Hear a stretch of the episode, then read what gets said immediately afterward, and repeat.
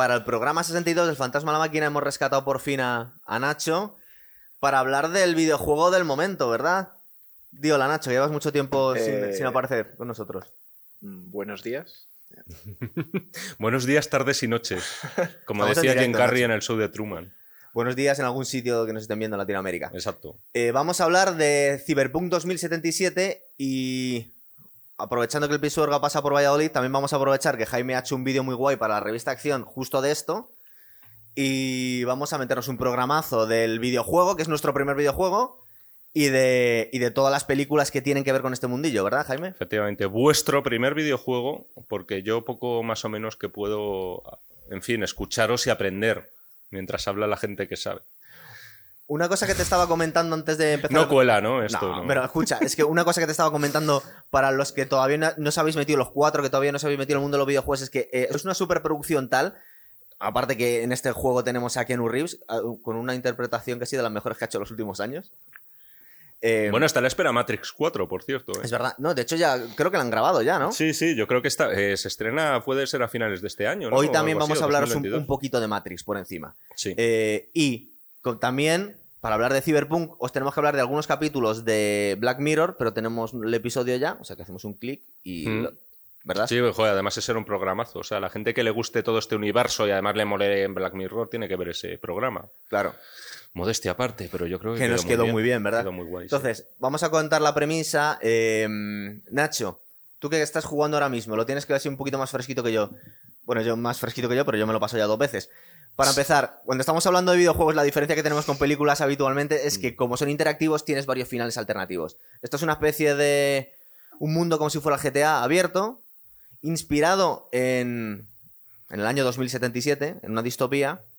Fíjate, yo estaba pensando, ahora te contaremos un poco de qué va, pero los las dos películas de las que vamos a hablar hoy que me, me inspiran el, el videojuego, y digo, de aquí han sacado muchísimas cosas o tienen mucho que ver, es la película de Ghost in the Shell, que está basada en un, en un anime, en un manga, perdón, un anime y en un manga. O sea, no, eso- bueno, Ghost in the Shell sería directamente anime, que eso es, vendrían a ser las películas de animación japonesas, el manga, el soporte del TVO, para entendernos.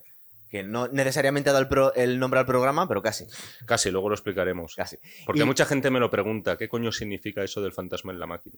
Es un término filosófico, algún día hablaremos de ello. Bueno, hoy mismo, ¿no? Hoy mismo vamos a hablar bastante. Más lejos. Y luego Si otra, no hablamos hoy. otra película, aunque todas de las que vamos a hablar tienen que ver con el mundo cyberpunk, la otra que me viene directamente es la de Transcendence de Johnny Depp. Sí. Porque tiene mucho que ver con eh, la eh, volcar a un lo que es un- la identidad de una persona, la conciencia de una persona, a un ordenador en A un unos disco duro. Eso es, y crear una inteligencia artificial muy Sí, sí, poderosa. Sí, sí, exactamente. Entonces, estamos hablando de. Nacho, sigue un poquito con el, con el. con lo que estoy contando yo. Cuéntanos el argumento tú. Visto desde, otra- desde otra generación, vamos. Sí, desde Visto dos menos, desde por lo menos. cómo empieza el juego y cómo te introducen. ¿De qué va? Vaya. ¿De qué va? Pues básicamente, realmente tú cuando te compras el videojuego, en el tráiler tampoco es que dijesen gran cosa y es, mm, tú estás ahí, sabes que eres como medio robot y que vas a... Y pues eso, que estás en el futuro, básicamente, pero realmente te vas enterando de cómo funciona el juego y de... Porque claro, cada película y videojuego tiene una visión distinta de lo del futuro, entonces eh, de cómo funcionan las reglas, básicamente al principio del juego ya te van metiendo muchas... unas cuantas pistas, pero eso es básicamente... Nos están contando tres, tres líneas argumentales, ¿verdad? Sí. Tienes tres opciones. Puede ser un chaval callejero. Estaba pensando en la película de los Warriors, ochentera.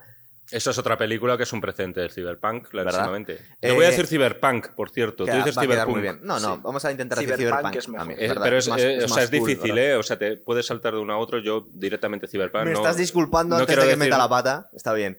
Eh, la, la segunda sería eh, una especie de espía corporativo. La segunda línea argumental del videojuego.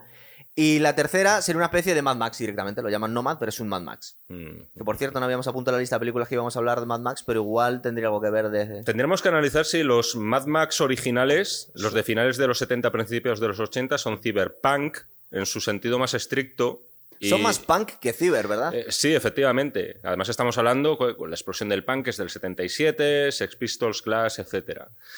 Luego el último da- Mad Max sí que lo podríamos meter más cyberpunk, porque claro, quizá lo que tendríamos que hacer es definir un O poco sea, qué es no sé si queréis eh, eh, o lo que es exactamente Cyberpunk y qué significa. Sí, vamos a ir yendo para adelante y para atrás. Es decir, vamos a hablaros, estamos hablando del videojuego, que es el videojuego de moda ahora mismo. Mucha gente quejándose que tiene muchos bugs en las versiones de consola, pero la verdad es que a mí me parece una obra de arte en general y seguramente con las actualizaciones mm, la gente se quejará menos y podrá jugar más. ¿A ti te está gustando?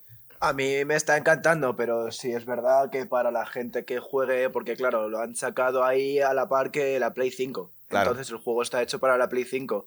Para gente que lo juega en Play 4 es un poco infierno a veces. Por cierto, hay un término en las películas que no sé eh, si, se, si se traduce al género de los videojuegos, que es un, le llaman un development hell, que es decir, una película que ha tardado años, años y años en desarrollarse. Mm. Este videojuego, que es una cosa bastante extraña porque los videojuegos suelen ir más rápido, tardó 12 años en hacerse. Pero lo han tenido, o sea, lo han tenido casi acabado muchas veces, pero claro, de el argumento lo tenían, pero de tenían que seguir La parte técnica, ¿verdad? Claro, y también todo lo de los gráficos. Porque ellos pueden acabar el juego, pero claro, para cuando lo sacan los gráficos ya han mejorado, entonces por eso también en parte... Bien, entonces Son vamos como, a... son como las nuevas catedrales. ¿Te has fijado? Es como la novela aquella de. La novela célebre de nuestro amigo que ha leído todo el mundo, Los Pilares de la Tierra, de Ken Follett. Sí. Aquí se van Estaba pasando. pensando cuál es el nombre, tío, Aquí- por Dios. ¿Qué paralelismo acabo de hacer, tío? Con- o sea, con, con las nuevas formas de arte, porque al final, joder, estamos hablando de arte, ¿no? En estos videojuegos Total. yo lo de, de hecho, te estaba diciendo, yo no me esperaba que iba a salir Keanu Reeves. Se come la interpretación, la tuya, casi en el videojuego. Y es muy importante. eh, bueno, yo, a mí, yo te lo estaba comentando el otro día, que también me gustan bastante las pelis de, de John Wick. Son entretenidas dentro de su género. Sí. Pero le tenía un poco desaparecido a, a Keanu Reeves. Y hacer el papel le tenía perdido la pista hasta el videojuego, tío. No se conserva mal Keanu Reeves. O No, sea, está te- hecho un chaval, ¿eh? Y es un señor de, te lo voy a decir, de 56 palos, por lo menos. Y eh, estamos a la espera de que salga el Matrix 4, que a tenor de cómo acabó el Revolutions, que fue la última, si no me equivoco. Las tienes recientes tú. Sí, sí, sí, las he visto las tres recientes, sí, sí. De hecho, fíjate que ha pasado tiempo que, que, bueno, las- los, los que eran hermanos Wachowski ahora son hermanas Wachowski, Eh, ¿no? O es. sea, y han pasado casi 20 años, van a pasar de la última película. La es que- del 99, ¿verdad? Es que sí, sí, de la primera ya han pasado 22. Vale. De la tercera han pasado 18 y yo creo que, no sé si para el año que viene o el siguiente, con todo este tema del coronavirus, se interrumpió el rodaje, por cierto. ¿eh? Sí, alguien debió dar Se, se llegó a interrumpir, sí, sí. Y esto estamos hablando del año pasado a principios. Así que a ver cuándo llega. Bien, voy a ir soltando las pelis que más o menos hemos acordado Jaime y yo antes de empezar el programa y vamos yendo y volviendo al videojuego. A ver qué nos inspira y qué cosas nos recuerda. Eh, me acabo de ver ese vídeo tan guay que tienes en la, en Bueno, la- muchas gracias. en la revista de acción. Muchas gracias. Esos vídeos, por cierto, y nada, solo para aclararlo muy rápidamente y tal, son vídeos que pide la gente. A alguien se le ocurrió la loquísima idea y maravillosa, por otro lado, de decir, oye, Jaime. De pedirte una barbaridad. Películas Cyberpunk. O sea, directamente y ahí queda eso. Sin hacerte la lista cerrada, o sea, hazla tú también. No, no, claro, la lista mía. Y claro, eh, tú piensas que solo vas a despachar con 10 películas y luego ves que no es tan fácil. Puedes hacer un top 10, lo Sí. podríamos hacer perfectamente, pero es que te salen más de 10 mm, buenas o muy buenas. Vale, entonces, dos cosas.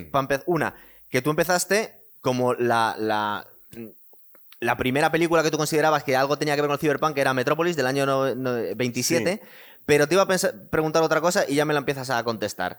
No tiene, eh, lo que entendemos hoy en día como Cyberpunk tiene muchísima inspiración en la cultura oriental japonesa. Tiene, o sea, es decir, yo no puedo dejar de entender el Cyberpunk hoy en día. Cyberpunk, perdón. Que va a ser difícil, ¿eh? Si no, no te sientas mal, no pasa nada. Cyberpunk, Sin por un el- lado. sin el anime. Punk está además admitido por la RAE. Más allá que os recuerdo que la película que más se parece al videojuego es Ghost in the Shell. Eh, igual, a mí me gustó la película, a ti no te ha gustado demasiado. ¿Cuál? La, ¿Estás hablando La de de la.? Scarlett Johansson del 17, que No. está basado en un, en un anime del 95. No, o sea, quiero decir, la película eh, visualmente me parece Visualmente deliciosa. o sea, me parece una película que no desmerece, me parece lo más cercano Al videojuego, para empezar. Más cercano al Blade Runner que del 82, que sería un poco la punta de lanza de todas estas películas. eso ¿no? es, eso es. Y me parece lo más cercano a eso, muy conseguido, muy logrado, sin sobrecargarlo, eh, más artesanal de lo que toca en estos tiempos. Es verdad que argumentalmente, ya esa película es de 2017 y previamente hemos visto un montón de películas de cyborgs y cyborgs, en este caso.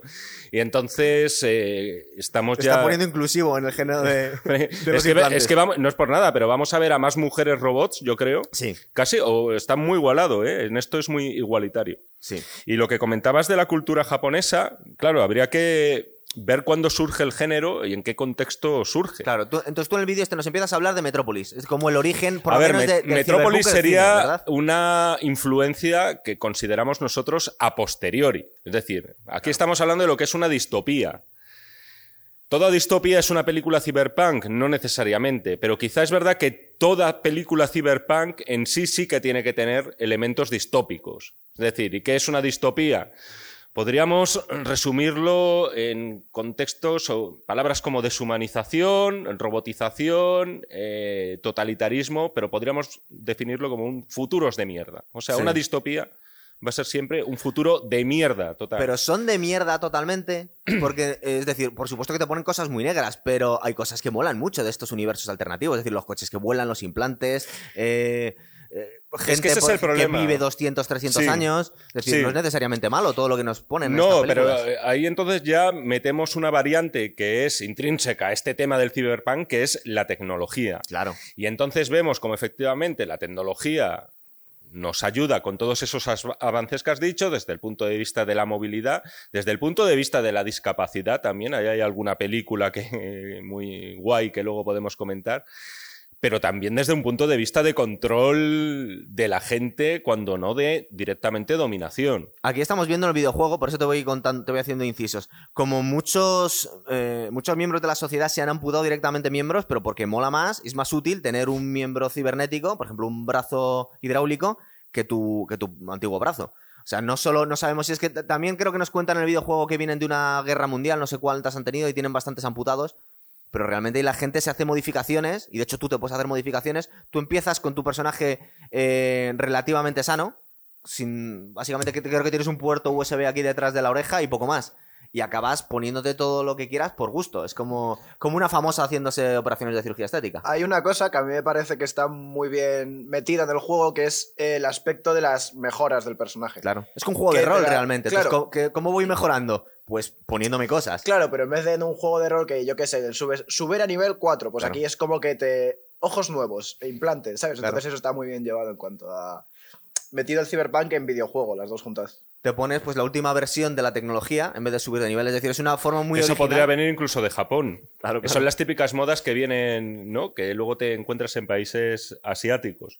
No te he contestado a lo de antes, porque al final me he liado con frases ¿Hay robots? subordinadas ¿Hay robots? y todo esto. Sí, por supuesto. O sea, en una película cyberpunk en, En, general. en- en Metrópolis. En Metrópolis hay un robot y de hecho podríamos decir que es una especie de cyborg primigenio. Sí. Una mujer robot. Es una mujer. ro- Entonces, podríamos decir que es, es porque también va a tener que. O sea- eh, es decir, vamos a hablar de muchas películas que algunas estamos hablando de droides o robots, otro de híbridos, que sería eh, la definición clásica de cyborg, que es un hombre modificado eh, a base de tecnología con implantes o. No sabemos, todas las variantes Tú posibles. ten en cuenta que en y esta esto es, una chica, es un, es un robot, es, es, una un mezcla. es una especie de mezcla que se llama María. Tú ten es una mezcla ya en el año 27. Sí, sí, sí, sí, sí, sí. Lo que pasa es que no te están diciendo.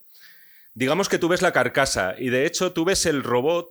Está muy inspirado el C3PO de Sí. Star Wars. C3PO Es verdad. está muy inspirado en el robot de María. Lo que pasa es que luego, evidentemente, no te están diciendo, no, pues hemos atado, a- o sea, eh, le hemos incrustado unos chips y tal, no. Luego te aparece el robot humano, pero sigue siendo un robot. ¿Y qué tipo de robot habían pre- previsto en el año 27, tío? Es que la película no está ambientada en el año 27. La película está ambientada en el año 2027. Claro, pero está hecha en el 27, con lo cual la imaginación de cómo sería la humanidad o la tecnología 100 años Es una 100 años película, insisto, ¿eh? yo sé que a todos, o sea, lo que no nos apetece en ningún caso es cuando volvemos a casa ponernos una película muda de dos horas y media. En blanco y negro, O sea, yo eso, lo, pequeñito. yo eso lo puedo comprender, pero de verdad, si hay que ver, yo creo que hay que, sí, hay que ver más, pero si tienes que ver cinco películas mudas en tu vida, una de ellas tiene que ser Metrópolis. Tenemos el futuro deshumanizado, tenemos eh, esos elementos de que luego veremos posteriormente en novelas como 1984, que también eh, al final acaban incidiendo en todo este universo de totalitarismo, ¿no? Una sociedad como dividida en dos clases, los que viven arriba y los de abajo que están trabajando para los de arriba. Un poco rollo parásitos, Sí. que era también la lectura que nos hacía la película surcoreana. Tenemos, eh, incluso estamos hablando de una ciudad que, que- que hay que darle de comer a una máquina para que la ciudad funcione. O sea, la máquina tú la tienes que ir alimentando. Una especie de caldera o algo un poco ¿Sí? más tecnológico y tal. Y en esta situación surge una rebelión. Surge una rebelión de los de abajo contra los de arriba. y hay una persona que es las de arriba, el de arriba, que es de la clase dominante, pero que tiene su corazón. Y entonces, eh, su corazoncito de clase.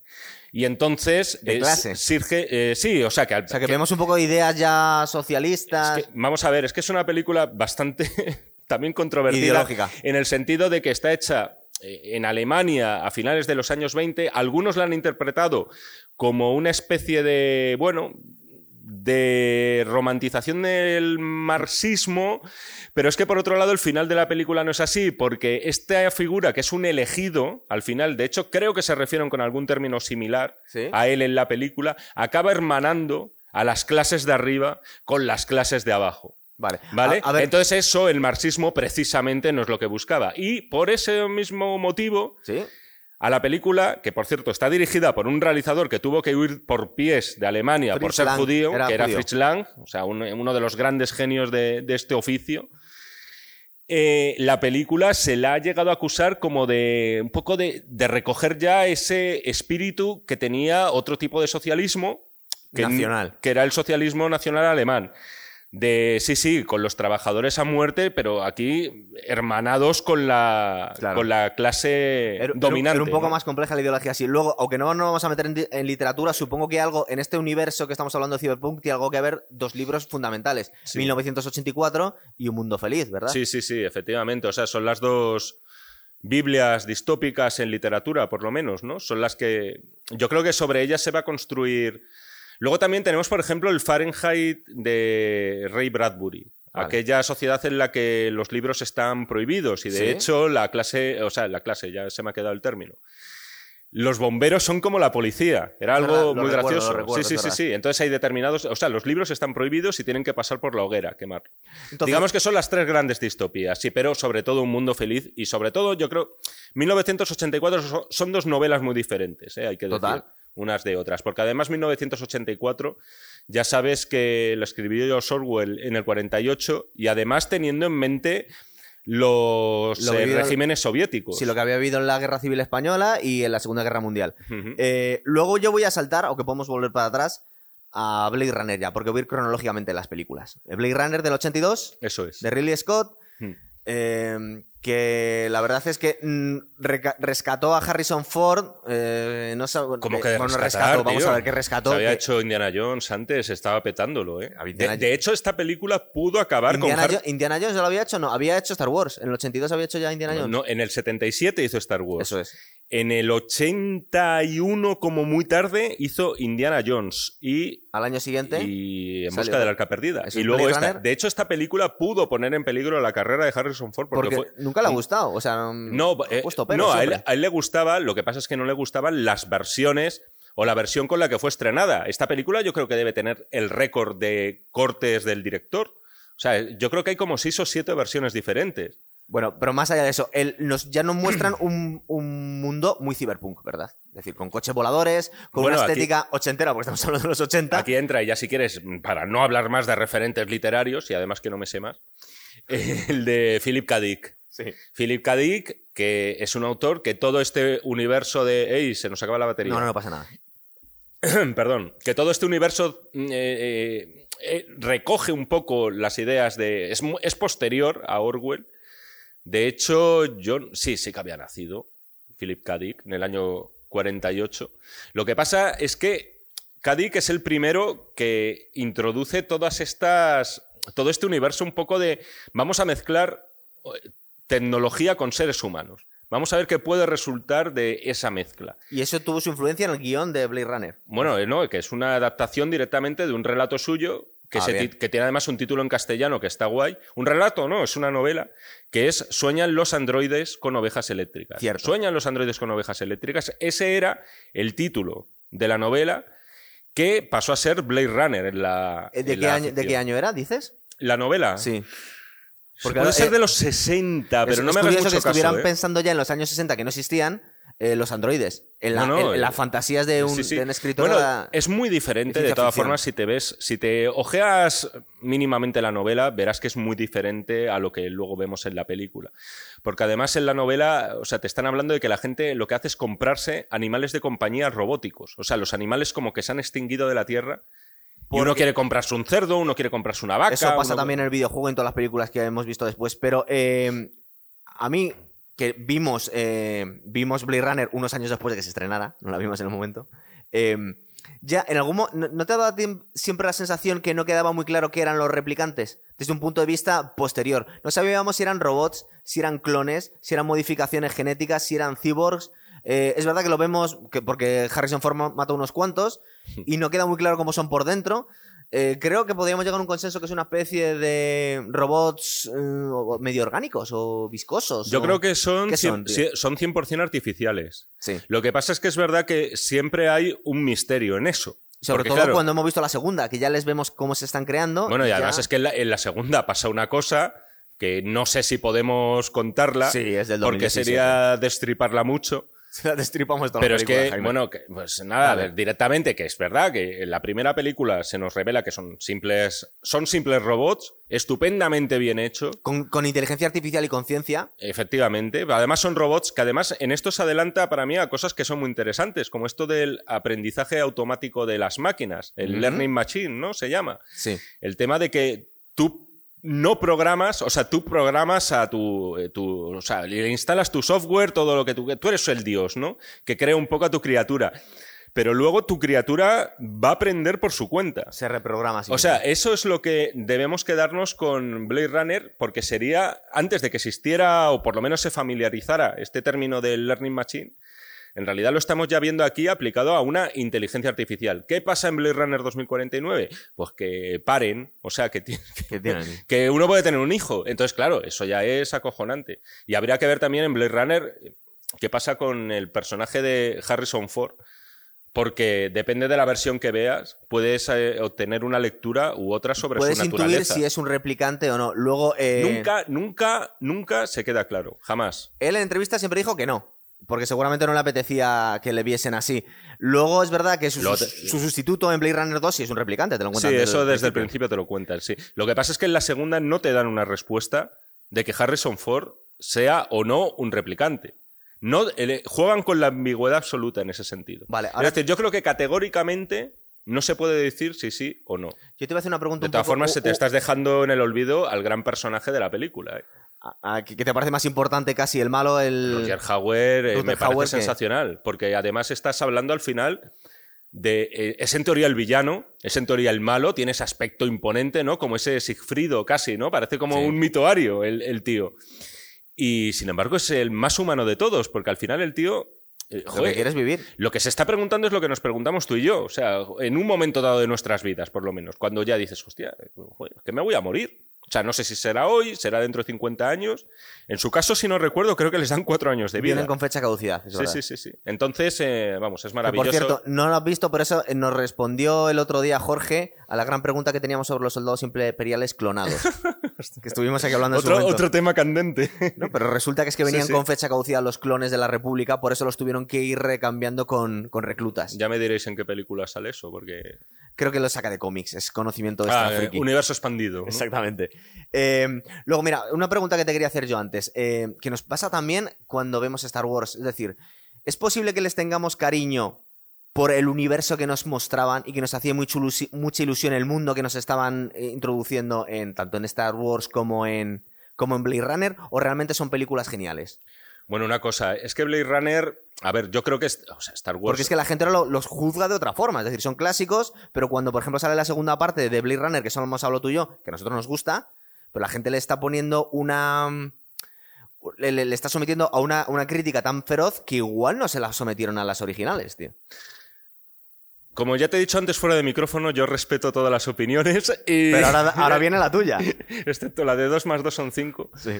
Pero es cierto, yo hay. A ver, eh, la gente a veces se confunde. Cuando nosotros ponemos muy bien a una película o cuando la ponemos muy mal, si eso no coincide con nuestra opinión, y utilizo el plural, plural majestático para ser elegante, eh, como Estás que nos hablando de nuestros suscriptores. Eh, No, y, de mí también. O sea, escuchamos una opinión ajena. Si es buena, nos sentimos como reafirmados. Y si es mala de algo que a nosotros nos gusta, parece que nos están insultando. Yo, Blade Runner es una película que he recomendado a muchísima gente, a gente que es infinitamente más inteligente que yo, y les ha aburrido. No hay más que hablar. O es sea, posible quiero- que fueran jo- o sea, más, te quiero mucho decir, pero- jóvenes también. No, eh, no ya, las ha- ya la han visto de mayores. Por cierto, leí, hay una escritora, una novelista española, que está entusiasmada con todo esto de Blade Runner y ha escrito varias novelas basadas en esto. Es una novelista de éxito Sí. que es Rosa Montero. Y Rosa Montero decía que cuando vio el final de Blade Runner por primera vez, La uno. la 1, le pareció una ñoñada. O sea, le pareció como muy sentimentaloide y tal. Y sin embargo, ella? a ella. Y sin embargo, a medida que ella se ha ido haciendo mayor, lo vio de jovencita, claro, imagínate, lo ves con 15, 16 años. A medida que te vas haciendo mayor, lo vas comprendiendo más. Vas comprendiendo más a Roy Batty. Claro. ¿No? Directamente. Al final te identificas más con él. Dices, joder, que este hombre es- está luchando por sobrevivir y no lo entiende. Eh, lo que os había comentado, Jaime, tanto Ghost in the Shell, que sería un poco yo la base que pongo para, eh, para si queréis ver Cyberpunk en la, en la gran pantalla, está muy inspirada en Blade Runner, por supuesto. La segunda parte de, de Blade Runner, de Denis Villeneuve, que es un pedazo de director, a mí me parece que es una peli que está bastante bien. Es decir, es verdad que Ryan Gosling no es Harrison Ford. Tenemos a Harrison Ford en un papel, pues muy de los que hace ahora, que parece que es un viejete de mala hostia y que está haciendo de no sabe. De hecho, aquí en esta película el tío parece que se acaba de levantar y que no sabe qué coño está pasando. A, mí me parece un peliculón el 2049. ¿Verdad? ¿eh? O sea, sí, sí, sí. lo- Vamos, lo defiendo, pero con, con uñas y dientes. Me parece muy fiel, o sea, me parece sorprendentemente fiel a la película de Ridley Scott en todos los sentidos. Y la amplía incluso el mundo que nos habían mostrado en la primera. Lo- O sea, es muy respetuoso, amplía todo su universo, incluso con la dirección artística. Ha Todo, contado por lo menos con uno de los mismos guionistas de Blade Runner original, lo cual se nota. Y es una delicia de película. Ya al de- principio, cuando va a ver a Batista, que tiene una granja de gusanos, ¿verdad? El, el actor Sí, sí, sí, sí, sí, Es es, verdad. increíble, tío. Tiene un comienzo también muy Sergio Leone, muy de Spaghetti Western. Que, que se está convirtiendo en muy buen actor este hombre, ¿eh? que también es el malo de, Sí. de unas películas de James Bond. sí, sí, Lo hace muy bien, tío. Es cierto, es cierto. Y luego tiene también un personaje que- que- que yo me deshago con él, que es con la chica robot interpretada por nuestra Ana de Armas. Es verdad. Ah, Bueno, es que es verdad que es un holograma, una inteligencia Sí, sí, artificial. sí, sí, Creía que estabas es- hablando de la mala, que es una auténtica hija de puta, de muchísimo cuidado, tío. Pero lo hace muy bien, la tía da mucho miedo. La mala sí, no recuerdo ahora quién es la actriz. Pero luego, por ejemplo, tiene a Robin Wright. sí, también haciendo de jefa haciendo de como de comisaria. jefa, que también, tampoco te queda muy claro si es robot o no es robot. Ahí ya no se sabe muy bien quién es quién. A mí me parece que es una película. Era un suicidio hacer esa película, porque ¿cómo continúas Blade Runner? O sea, estás hablando posiblemente de la película de Por eso te culto. estaba diciendo, digo, es que la gente la tiene tan idealizada que muchas veces dices, bueno, eh, cualquier cosa que vayan a hacer la van a machacar. Está bastante bien. Sí, sí, sí, sí. A mí, o sea, te puede rasgar. la- lo- A la gente le he oído quejarse porque es demasiado larga. Bueno, pues es verdad, es una película larga. A mí lo que me suele importar es que sea buena o mala. Claro. O sea, quiero decir, si dura cuatro horas como es el irlandés, eh, yo, lo disfruto. es o sea, verdad que Ryan Gosling no es Harrison Ford, pero bueno, Mm, y no lo será jamás. Pero bueno, o sea, no sé, está bien. está correcto. Está bien, sí, sí. ah, No, no, es que no encuentro nada por lo que esa película se me caiga ni un poco. Y aparte que tiene una. Joder, te dir- a lo mejor es un sacrilegio lo que voy a decir, pero Dale. tiene, tiene más suspense y tiene una trama más ambiciosa, para mi gusto, que la del Blade Runner original. Porque al final el, el Blade Runner. Estás viendo una caza de replicantes. Sí. Además estoy recordando que Y aquí hay una subtrama detrás científica muy gorda que, por cierto, no se nos da respuesta. Eso es, lo, eso es lo peor que puedo decir, o sea, de la película. No responderme absolutamente a todo lo que pasa. ¿Por qué dan a luz un, un- un replica- una replicante? Y este además la- Que sería Son Young, por lo, cierto. lo que ¿no? es la hija de, de la pareja de Son Young y De Rachel. de- y, de, y de Harrison Ford es un poco extraña. La, pues se supone que es una niña que tiene que vivir una niña burbuja, que no tiene eh, Sí, defensas pero- y tiene que sí, crear sí. recuerdos, que, que está muy guay, pero bueno, la, la actriz no sé si lo hace bien o no, ¿no? porque es una tía tan rara que no sé. Sí, no, no, es así como, parece como eh, o niño o mujer, ¿no? Es como Sí. una cosa intermedia, ¿no? Es una, rara, pero es una cosa muy rara. a mí Entonces, me cayó bien. cuando Voy a actualizar un poco lo que, se, lo que os he dicho antes. Si queréis ver Cyberpunk 2077 Cyberpunk. en la pantalla, perdón, Ghost in the Shell, más Transcendence, más Blade Runner 2. Es lo que, lo que más de, se de parece. Ghost in the Shell no hemos hablado mucho. Todavía no hemos llegado. Es que voy Ah, a ir en bueno, quieres hacerlo luego, vale, vale. Vamos a ver, sí. ahora, porque si no, no la Hay no- que darse vidilla, Nos además, la eh, tío, dejamos. porque- Tron, 1982, que querías hablar tú y a mí se me había olvidado. Sí, quería hablar de Tron porque es verdad que no encontramos este quizá futuro deshumanizado, pero al final sí que estamos hablando de un mundo creado por computadoras. Esto es un concepto muy moderno y La además premisa hay gente que todavía igual no la conoce. A nosotros nos encantó porque molaba mucho. Te metías. Es un programador de videojuegos que eh, es absorbido por un dispositivo y se le mete en el mundo de lo que. lo- donde viven los bits. Donde viven los, lo- los, muñequitos que vemos Sí, sí, sí, en, la, sí. en la pantalla. Que por cierto, una cosa, sí, Tron muy de culto y todo lo que tú quieras, eh, fracasito en taquilla en su día, ¿eh? A mí me acabas de romper porque me has dicho que ni siquiera. A mí me dan un poquito de miedo las películas que tenemos mucho cariño de jóvenes. Digo, igual no debes verlas y, y recordar, vivir en el recuerdo. Me has dicho que no es tan buena. A mí me gustan más las ideas que el argumento. O sea, a mí el La argu- carrera de motos en ángulo recto. A ver, esas no, cosas. esas cosas molan, pero te digo más las ideas, aparte de las visuales, porque la película, bueno, tiene una estética muy reconocible. Aparte, guay. Aparte es una de las primeras películas en las que se emplearon técnicas informáticas de forma, no tantas como parece, ¿eh? no todo lo que vemos está generado por programas informáticos. Y me Sí. estoy refiriendo a los efectos especiales. Del, año- del año 82. Del año 82, pero sí hay muchas cosas generadas por ordenador. Sin ir más lejos, la famosa carrera de, de De motos. motos. Pero a mí me interesa menos el argumento, visto por lo menos a día de hoy. No me importa mucho la finalidad de todo aquello, pero sí algunas ideas como puede ser el diseñador informático como Dios, o sea, directamente, Claro. como, como creador de todo un mundo que además se ve absorbido por ese mundo y de repente está conociendo a las criaturas que él ha creado. O Totalmente. sea, es que eso es muy Frankenstein también, Sí, ¿sabes? sí. O sea, decir de repente, ostras, son mis creaciones y estoy viendo que, que esta gente, o sea, que, que- que piensa, que tiene su corazoncito, que tiene que miedo tiene a morir. sus guerras, sus, Sí, sí, sí, sí. sus tensiones O sea, políticas. y, ya solo por eso es una película que, me que a la gente le puede sorprender mucho si la ve con ese prisma. Es súper original, tío. Recuerda No, las, las es persecuciones una- de las naves, incluso que toda la, toda la, la mecánica, de, de la física de su universo es, es curiosa, tío. Sí, sí, sí, sí. Estoy recordando, por ejemplo, una cosa que en aquel momento eh, ninguno entendíamos, solo lo debían entender algunos programadores, cuatro, cuatro frikis. Los bits, una, la, eh, que, que tiene, que tiene una mascota, que es un bits, que solo dice sí, no, no, sí, sí, no. Sí, sí, sí, sí. Sí, porque, es, original, porque es tío. en plan rollo unos y ceros y Claro, tal, ¿no? unos y ceros, eso es. Exacto, sí, sí, ya, o sea, introducen temitas que hoy nos suenan más que lo que podrían sonar Claro. hace en 40 el momento años. nos dejaba cuadros. Es verdad que hicieron un remake que no fue muy allá, ¿verdad? Joder, estaba bien hecha, pero... Yo no he visto la de Legacy, ¿eh? la tengo pendiente. Tiene ya 10 años. Estéticamente está bien hecha, No, pero- no la pusieron del todo mal, pero bueno. Mira, para que te hagas una idea, me recuerda mucho al remake de, de Desafío Total. Bueno, eso ya te he dicho todo. ¿sabes? Vamos a dejarlo ahí. La siguiente peli que tenía que se me olvidaba, me jode reconocerlo porque se me olvidaba, es Terminator 1, tío. Que es el Sí. mismo, desde el año 84. Ya en 84. Estamos viendo robots que parecen personas. En realidad aquí, en teoría, técnicamente no es un cyborg, es un robot ro- eh, recubierto de carne. Cuando podríamos definir cyborg, ya lo hemos intentado al principio, como un humano amplificado Mm. con trozos de, de- de metal me- eh, in- integrado, pero aquí no, estamos hablando de un robot que viaja del futuro. Sí, pero de hecho a lo mejor... eh, hablando, voy a darle al... y cuando estamos hablando además de Cyborg, no es tanto muchas veces que tenga cachitos de carne humana, para entendernos, sino que tenga conciencia el, el monstruo en este caso. Aquí ya hablamos con el tema de la conciencia en las máquinas, que esto es, esto es la piedra angular, yo creo, que vamos a encontrar en estas películas de Cyberpunk. Lo veíamos en Blade Runner, o sea, esta gente tiene conciencia, los replicantes. El Terminator no tiene En conciencia. Terminator no tiene conciencia, pero quien sí que dicen que la tiene es la famosa Skynet. Sí. Skynet cobra conciencia de sí mismo o de sí misma y se empieza a rebelar contra los seres humanos. Luego, eh, esto va a cambiar además dependiendo de la, saga- de la película que llamamos de Sí, Terminator. porque lo han hecho muchas. porque yo creo que es un universo que, por desgracia, para mí ya la segunda película acabó. Sí. Tuvo alguna cosa interesante eh, que yo creo que no estaba mal, que era el Terminator Salvation. Y- pero lo de Génesis y todo eso, a mí personalmente no me. O sea, creo Sí, que ya, hecho muchas, ya yo- dado por otros derroteros que son distintos. Que por cierto, eh, todo esto, idea la tuvo James Cameron después de una intoxicación alimenticia. O sea, él tuvo una pesadilla.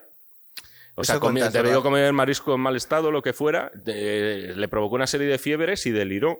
Y soñó con un esqueleto robot saliendo de llamas, que es algo, por cierto, súper reconocible en el primer Terminator y te diría que en el segundo también, ¿no? Con el T. Mira, eh, con, me- el T- con Robert Patrick. Me estoy acordando ahora mismo que la vi hace relativamente poco y te iba a decir un sacrilegio, que aquí me hubiera gustado un poco que hubiera hecho James Cameron un George Lucas, un poquito.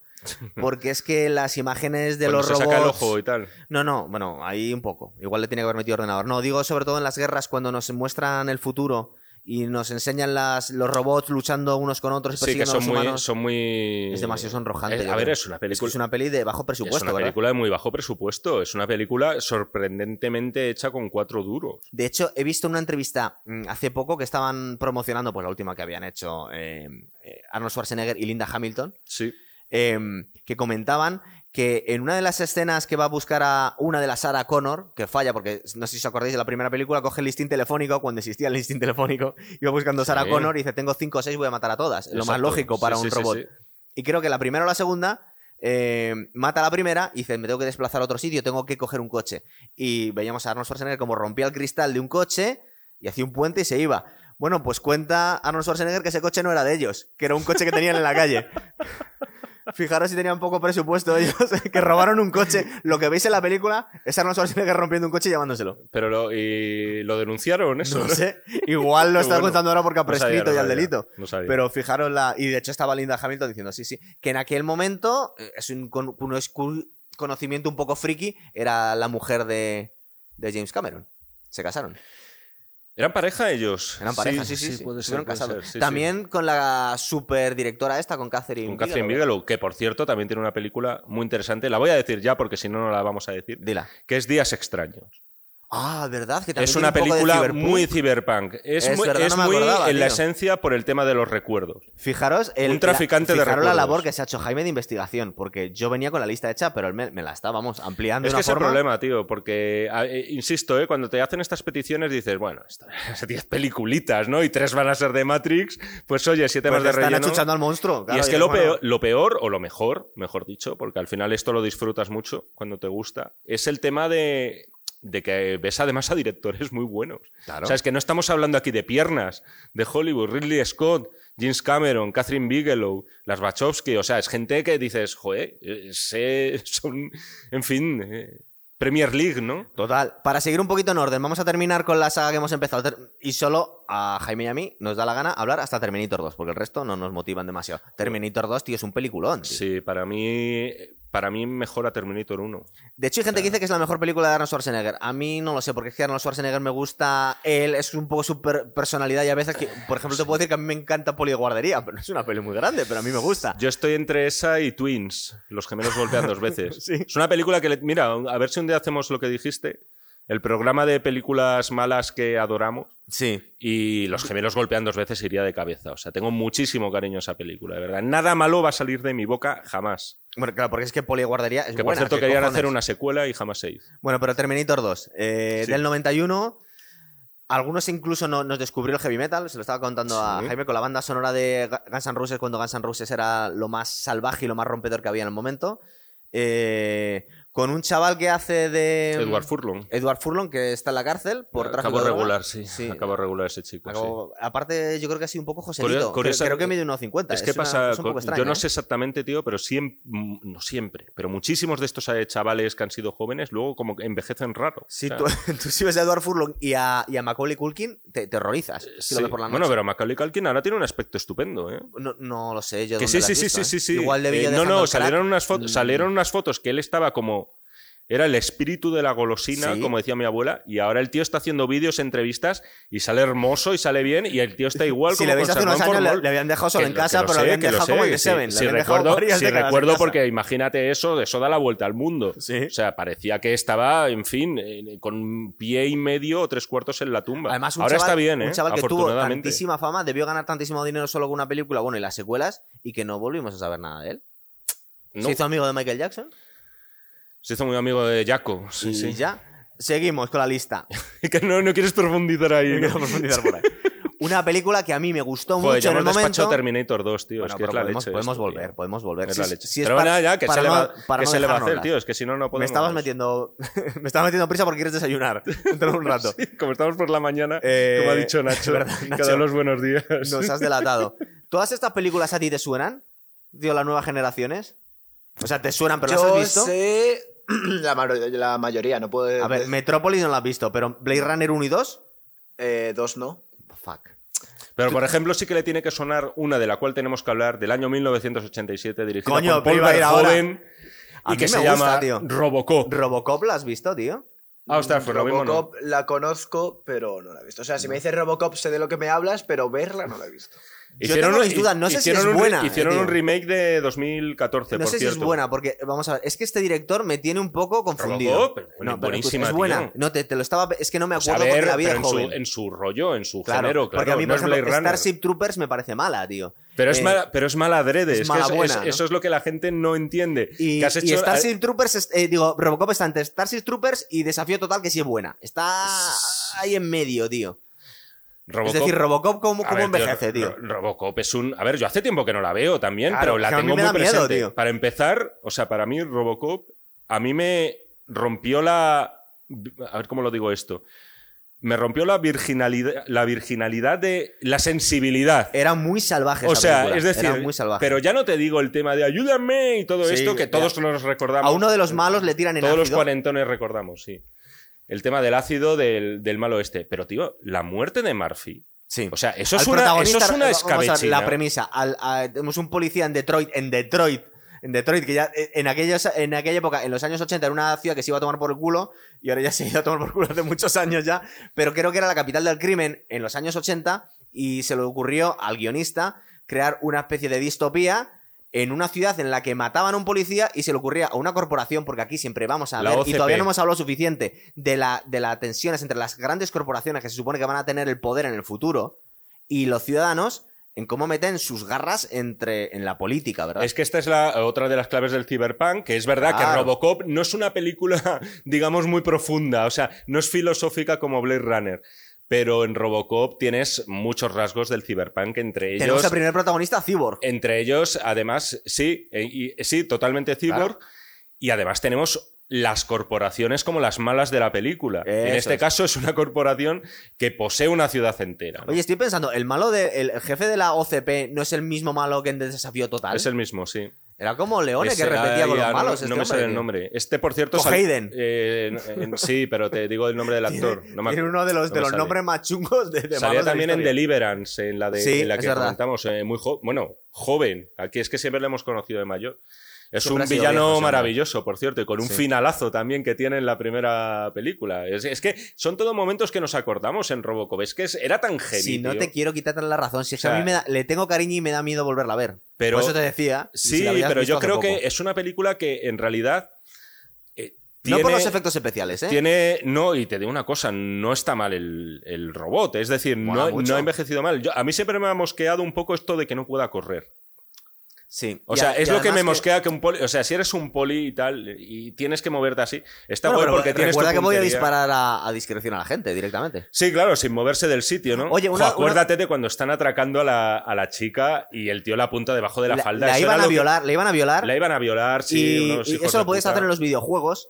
Que porque había un videojuego que estaba inspirado también en Robocop. Entonces tú tenías que, isp- que dispararle y le disparas a las partes del, del atracador mientras sujeta a la, a la chica. Como por- ese por punto delante. de mira va bajando y, Y, y la dispara en la falda. de tal forma que le, que le vuela los huevos. Pero vosotros sí. imaginaros siendo niños viendo estas cosas. Pues también a uno de los villanos que le habían tirado a, Y- a un ácido. Y yo insisto, tío, o sea, para mí lo del el asesinato de Murphy, sí, es que, bastante salvaje. que insisto, que es que en algunas, al- alguna gente dirá, joder, este tío está exagerando y tal.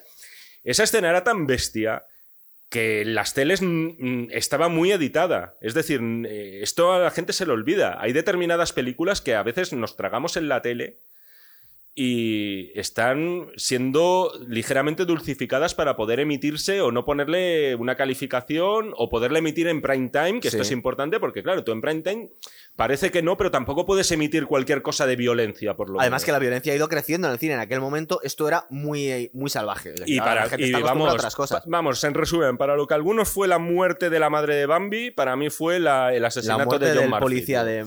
de. Eso era una. Es que era. Era, te, era te una- estás un acordando de cosas que han tío. Quedado desfasadas. ¿Te acuerdas que eh, uno de los anuncios de la televisión era un protector solar azul porque te tenías que dar protección 300 porque había un agujero en la capa de ozono? Se había destruido la capa de ozono, era una cosa que ahora mismo se ha- eh, estas cosas apocalípticas que en realidad no han pasado. Ah, eso era un anuncio de Robocop, ¿no? De Robocop te estoy hablando. Los anuncios, tío. Ahí se ve eh, todo el rollo satírico que Sí. tiene la película. pero, eh, O fí- sea, la fíjate- película es muy de cachondeo. joder. Pero fíjate qué curioso, en los años 80 pensamos que estaba la humanidad perdida por un agujero que había, ah, había comenzado en los Árticos, que se estaba destruyendo una fina capa de- del ozono que mm, elimina una parte muy importante de las radiaciones ultravioletas.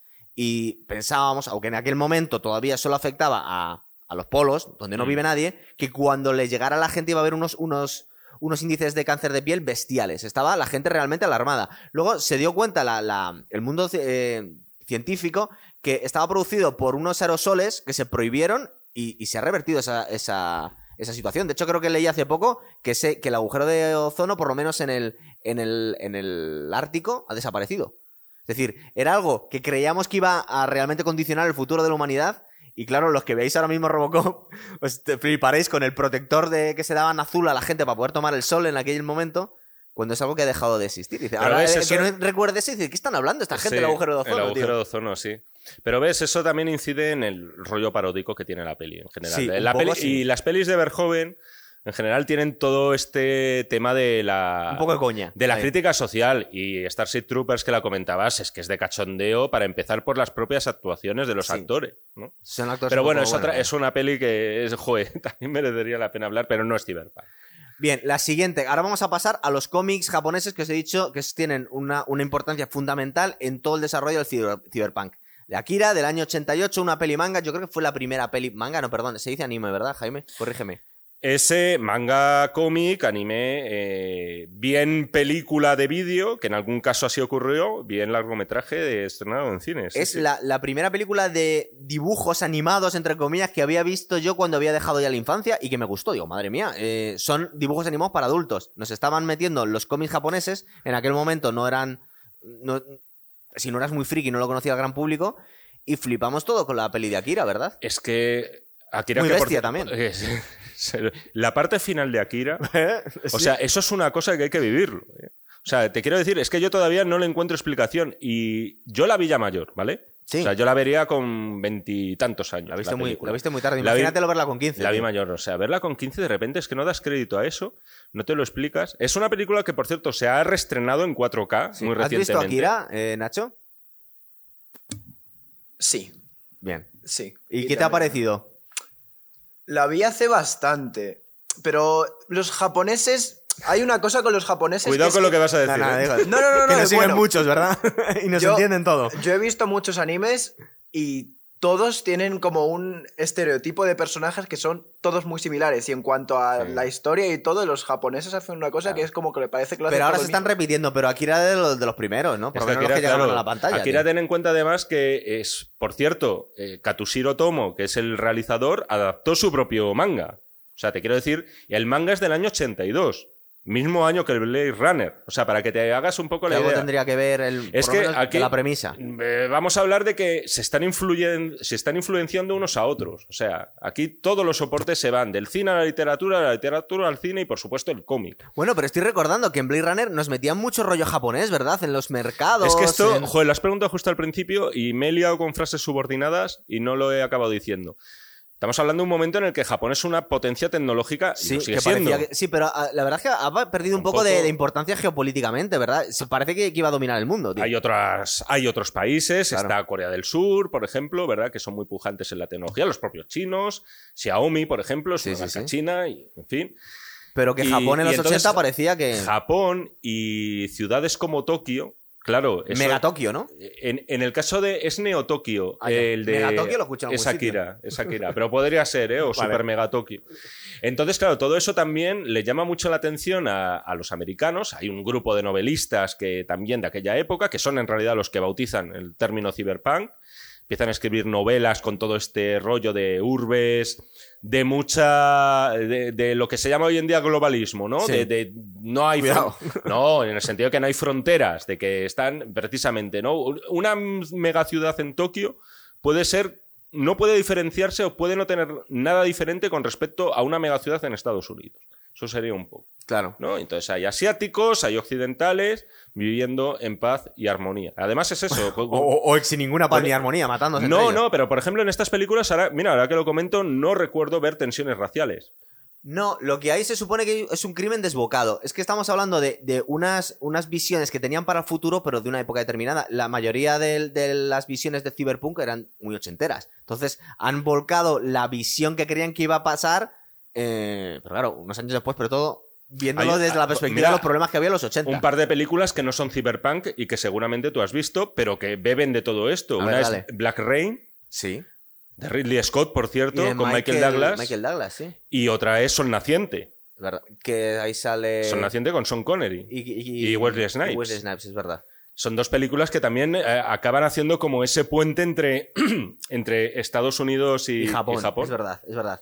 Países Eh, entre, entre yo- los cuales tampoco hay tanta distancia. Dale, Nacho. Por aportar una cosa, a mí me ha sorprendido bastante la cantidad de cosas japonesas que hay en el Cyberpunk. Porque realmente no te lo pintan así en el tráiler en ninguna parte, pero realmente desde que empiezas en el juego es como si fuese Tokio, ¿no? Las Claro. pantallas gigantes Por y eso todo. te estábamos preguntando las películas en las que parece que se han basado. Claro, sí. Eh, Blade Runner si lo había visto. Sí. Claro. Eh, Ghost in the Shell, que es un poquito donde vamos a llegar ahora mismo. Ghost in the Shell me he leído el manga. Y claro, en cuanto a eso sí que se tiene muchas similaridades. Bueno, también. nos estabas contando, Jaime, el, el argumento de Akira. Sí, nada, eh, muy a grandes rasgos porque es una puta locura. Pero bueno, eh, en plan para no iniciados, entre los cuales me incluyo, es eh, las andanzas de un grupo de amigos, por cierto, en una ciudad que se llama Neo-Tokio, en la cual se ha viene de sufrir, o todo el mundo, la Tercera Guerra Mundial. Es decir, esa ciudad se levantó de sus cenizas. Entonces, uno de ellos, por el contacto, ¿no? Si no recuerdo mal, con algún tipo de, de artefacto, de, de algo, empieza como a sufrir una serie de No me metamorfosis. acuerdo muy bien por qué empezaba. tío. Uno de ellos que se llama, por cierto, Tetsuo, es como se llama el chico protagonista. Luego está Kaneda, que es como su amigo que no sufre metamorfosis. Pero el más débil de la pandilla, el que nadie toma en serio, el que todo el mundo toma el pelo, empieza a sentirse mal, es internado y bueno, se convierte en, un dios. En un tercio final, sí, porque parece incluso que estás viendo al principio que va a ser un supervillano de película. En plan que se está convirtiendo como en un malo, eh, bueno, que va a ser como el, el malo de los malos. Y a medida que eso va tomando forma, o mejor O dicho, lo contrario, o, volviéndose amorfo, dices, ostras, ¿dónde me está llevando esto? Es una cosa que hay que vivirla, hay que verla para vivirla y, y para explicarla bien, porque es muy difícil de explicar. Incluso 33 años después de que se haya estrenado Joder, la película, todavía sigue siendo un delirio y una locura eh, maravillosa. Yo, te- tenía aquí dos, dos referencias que te quería hacer cronológicamente, pero no tenemos que pararnos en ellos. Jean-Claude Van Damme, que no soy muy fan precisamente, lo era igual cuando tenía 10 años, pero luego pues lo ves ahora y te entra un poco el sonrojo. Hizo una película que se llama Cyborg en el Ujú. año 89, que era la primera película que te hablaba, mira, esto es un cyborg. Que de hecho el cyborg era el malo, no era él. Mm. Eh, pero es que luego unos años después, en el 92, hizo Soldado Universal, que es su peli más conocida, Sí. que es de Roland Emmerich, es decir, no Roland es un Emmerich. desconocido, ¿verdad? Sí, sí, y la peli está medio entretenida, ¿verdad? Sí, o sea, Roland Emmerich eh, como director de pelis de acción está bien. Luego es verdad que no es a lo mejor pues Ridley Scott Claro. haciendo Blade Runner. Pero hombre, son películas competentes, ¿no? Sobre, todo, sobre todo Soldado. Universal. Soldado- Además salía también Dolph Lundgren. Dolph Lundgren, es verdad. Sí, sí, sí. Eh, eran unos soldados que les metían una especie de, de superchute de batido proteínas, ¿no? Y se volvían. Es que no lo recuerdo muy bien. Sé que era una droga o algo que les. eh, no, sé, no recuerdo muy bien la, la premisa. Yo, eh, yo para esta ocasión no las he revisado. Lo, lo que, lo que sí recuerdo es que tenían que conservarse en, en hielo durante mucho tiempo. Es decir, Sí. que, que antes de, de- de meterse el chute para empezar a, a- a luchar, tenían que. Porque parece que les pega un ataque de fiebre brutal o algo por el estilo. cierto, sí, Curioso, sí, sí. sí. Un poquito ¿Pero eran humanos o, o sea, eran... Eran, eran excombatientes. Creo que habían muerto. Porque- creo que sí, ahora lo voy recordando. Creo que eran los soldados que habían muerto y les habían. un poco tipo como Murphy en Robocop, ¿no? Sí, Puede algo ser. por el estilo. Eh, Por cierto, nada, simplemente decir que de verdad, me- una de mis otro placer culpable para mí es el Robocop 2, que ya no dirige Joder. Paul Verhoeven, pero la dirige Irving Kessner, Sí. que aquí es nada, es el director es el- del Imperio el Contraataca. Imperio contraataca, eso es. O sea, que es un experto en secuelas. Es una película que no es. En fin, es lo que es. Pero, joe, que se nota que alguna ideita de Frank Miller sobrevivió. O sea, escribió el guion de la película. Eso no acabó muy bien. Al final le dijeron, mira, esto no es. De hecho, es, fue uno de los motivos por los que Frank Miller era muy reacio a que adaptaran Sin City todo esto, porque dijo, mira, esto del cine, como decía Fernán Gómez en una película, esto del cine es una mierda. Eso es lo que debió pensar y no quiso saber nada. Pero de verdad es un derroche de ideas, es más cyberpunk todavía, y esto quien lo vea lo entenderá, que la primera película de Robocop, y es una locura de principio a fin, y, y siendo menos bestia, es más violenta. Es decir, tiene Sí, más muertes, Todavía. pero siendo menos, menos sádica, ¿no? Porque, en fin. Vamos a intentar darnos prisa, eh, Sí. porque es que nos, nos, tenemos, cierran. tenemos toque de queda, nos cierran. Exacto. Eh, la película Cyberpunk por excelencia y del videojuego por excelencia. Eh, estamos hablando del anime de Ghost in the Shell, del Sí. fantasma en el cascarón, el fantasma Sí, de la la máquina. carcasa, podía ser el fantasma en la máquina. Perfectamente. Yo, vamos a decir así. para aportar, Dale. manga muchísimo mejor que el anime, por decirlo. O sea, las ideas Sí. que cuentan así, hay muchas cosas que del anime se, pasan por alto. Sí. Eh, la- la- el, Mm. eh, el anime estaba bastante Bueno, guay, lo recuerdo del una- 95. Sí, pero una cosa, también es verdad que es un anime que, que luego ha tenido continuaciones. Sí. Es decir, yo es verdad que yo me quedo en la primera. Luego no sé si todas las ideas que tiene el, el manga original se han ido desarrollando. Es verdad que la primera, el Ghost in the Shell del 95, te deja un poco a medias de todo. Eh, la película, no sé si te has dado cuenta, que fusila cada escena, cada plano. Es como si hubieran cogido el storyboard y dice, voy a hacer, no sé, yo no vi el cómic, pero vi la película, la- eh, eh, el anime, los dibujos, y me daba la sensación que estaban, que es como que han cogido como de storyboard el- la, la película de or- original, y dicen, bueno, vamos a hacer lo mismo. Eh, es, la peli, a mí, como os comentaba Jaime, estéticamente es muy bonita, a ver, mola un montón, está muy bien hecha, está protagonizada por Scarlett Johansson, que vamos a comentar hoy. ah, un momento, eh, ¿estamos la hablando de reina del Cyberpunk. 2017 o cuál? tío? 2017, la 2017. Estoy hablando de las dos. Ah, De- vale, de- vale, Del vale. anime y de la peli, del Vale, 2017. Vale, vale, vale. Tiene de prota a Scarlett Johansson, que hace, creo que se llama La Mayor, ¿no? Es el nombre de la protagonista. Que es una. En, la, en la versión original era Motoko, si no recuerdo mal. Es verdad. La prota. Que sí. creo que. No sé si es un, es un cyborg. Bueno, si no recuerdo mal y si lo encuentro aquí escrito, claro. ¿Es un cyborg o es un, o es un ser artificial desde el principio? Es que yo creo que no está aclarado. no Nacho. lo aclaran No la aclaran, no podemos decir que sea como el de Soldado Universal y tal, Claro. no está ahí un poquito... Y luego es curioso sabe. porque su Y es que compi- posiblemente sea parte del desarrollo del personaje, eso. Vale, y luego como curiosidad, y ya os dejo, eh, desfasaros, el, su compi es el, el- el- tío este enorme rubio que sale, Sí. que es su compañero, es eh, Pilu Asbaek, que es un actor danés que luego hemos visto en Juego de Tronos, pero que le descubrieron una serie muy pequeñita y muy guay que se llama Borgen. Y era el, ah, era ¿qué nacionalidad de Borgen? Ostras, eso no me había dado cuenta. el, el- el ¿Quién je- era, el tío? jefe de prensa de... Ah, De la primera ministra, Vale, es el- vale, es el vale. compi este. Ostras, ya decía yo Y que me al- sonaba la cara del tío. ¿eh? Claro. Digo, pues este ¿qué tío ha salido esto, en tío? Juego de Tronos haciendo de hijo de puta y aquí en Ghost in the Shell también haciendo hijo de puta. De, un- de una serie pequeñita de Dinamarca, para que veáis que a veces los sueños se convierten en realidad. Y Sí, este tío sí, se hizo sí. una superestrella. Y la peli a mí me gustó, tío. Hmm. O sea, estéticamente mola mucho. Las escenas de Scarlett Johansson, que lo voy a repetir otra vez, parece ser que es que el Cyberpunk y ella, porque ha hecho muchos papeles que tienen mucho que ver con, con todo el mundo de Cyberpunk, pero está el que más. Es decir, de hecho, si tenemos que deci- deciros una película que tenga que ver con el videojuego, es esta. ¿A ti qué te parece? La peli. Bueno. La, la de 2017 La de estamos 2017, hablando. sí. A ver, me parece. Es una película que no se me ocurre decir nada especialmente malo de ella, salvo que no, no me emociona demasiado. Es decir, no me acabo metiendo demasiado en el, en el drama de, de este personaje. Un poco en esa indefinición en la que parece vivir. Hay una escena, por cierto, en la que, eh, bueno, eh, se nos da a entender que, que puede ser eh, lesbiana o algo así por el estilo, ¿no? Porque se va como quiere que la toque una mujer. O sea, que son, son ideas muy bonitas, porque ella como que está buscándose, ¿no? Sí. Un poco. Está como intentando averiguar quién es.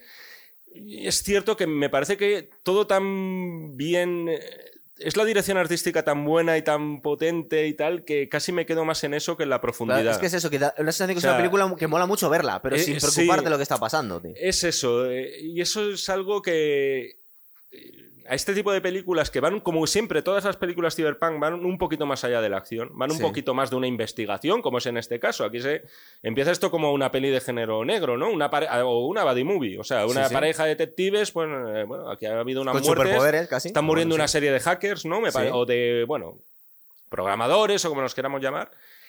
Y es eso, tío. ¿no? Eh, por razones que tampoco te puedo explicar, no me resulta del todo emocionante. O sea, ya está. Pero Pero, está me, pa- muy bien no- hecha. me parece una película bien. O sea, no, no para, ¿sabes? O sea, no todo te tiene que gustar o mandarlo al séptimo círculo, del, al noveno círculo del infierno. O sea, Total, cronológicamente, un poco por encima, os vamos a contar qué tiene que ver con el Cyberpunk, más que hablaros de la, de la trilogía de Matrix en particular. A mí me gustó muchísimo la primera, me parecía, sobre todo el argumento, que era, era, era súper original. ¿lo saltamos ya Bestial. Matrix? Sí, porque estoy yendo año por Ah, año. vale, vale, vale. Eh, Lo hemos que pasa es explicado que... lo del fantasma en la máquina, pero bueno. Ah, bueno, pues dale, dale. No, eh, explícalo tú, tío, que tú pusiste el nombre al programa, como comprenderás. El concepto de fantasma a la máquina es una cuestión cuasi, eh, bueno, no, y sin cuasi, es filosófica. Es decir, están hablando Mm.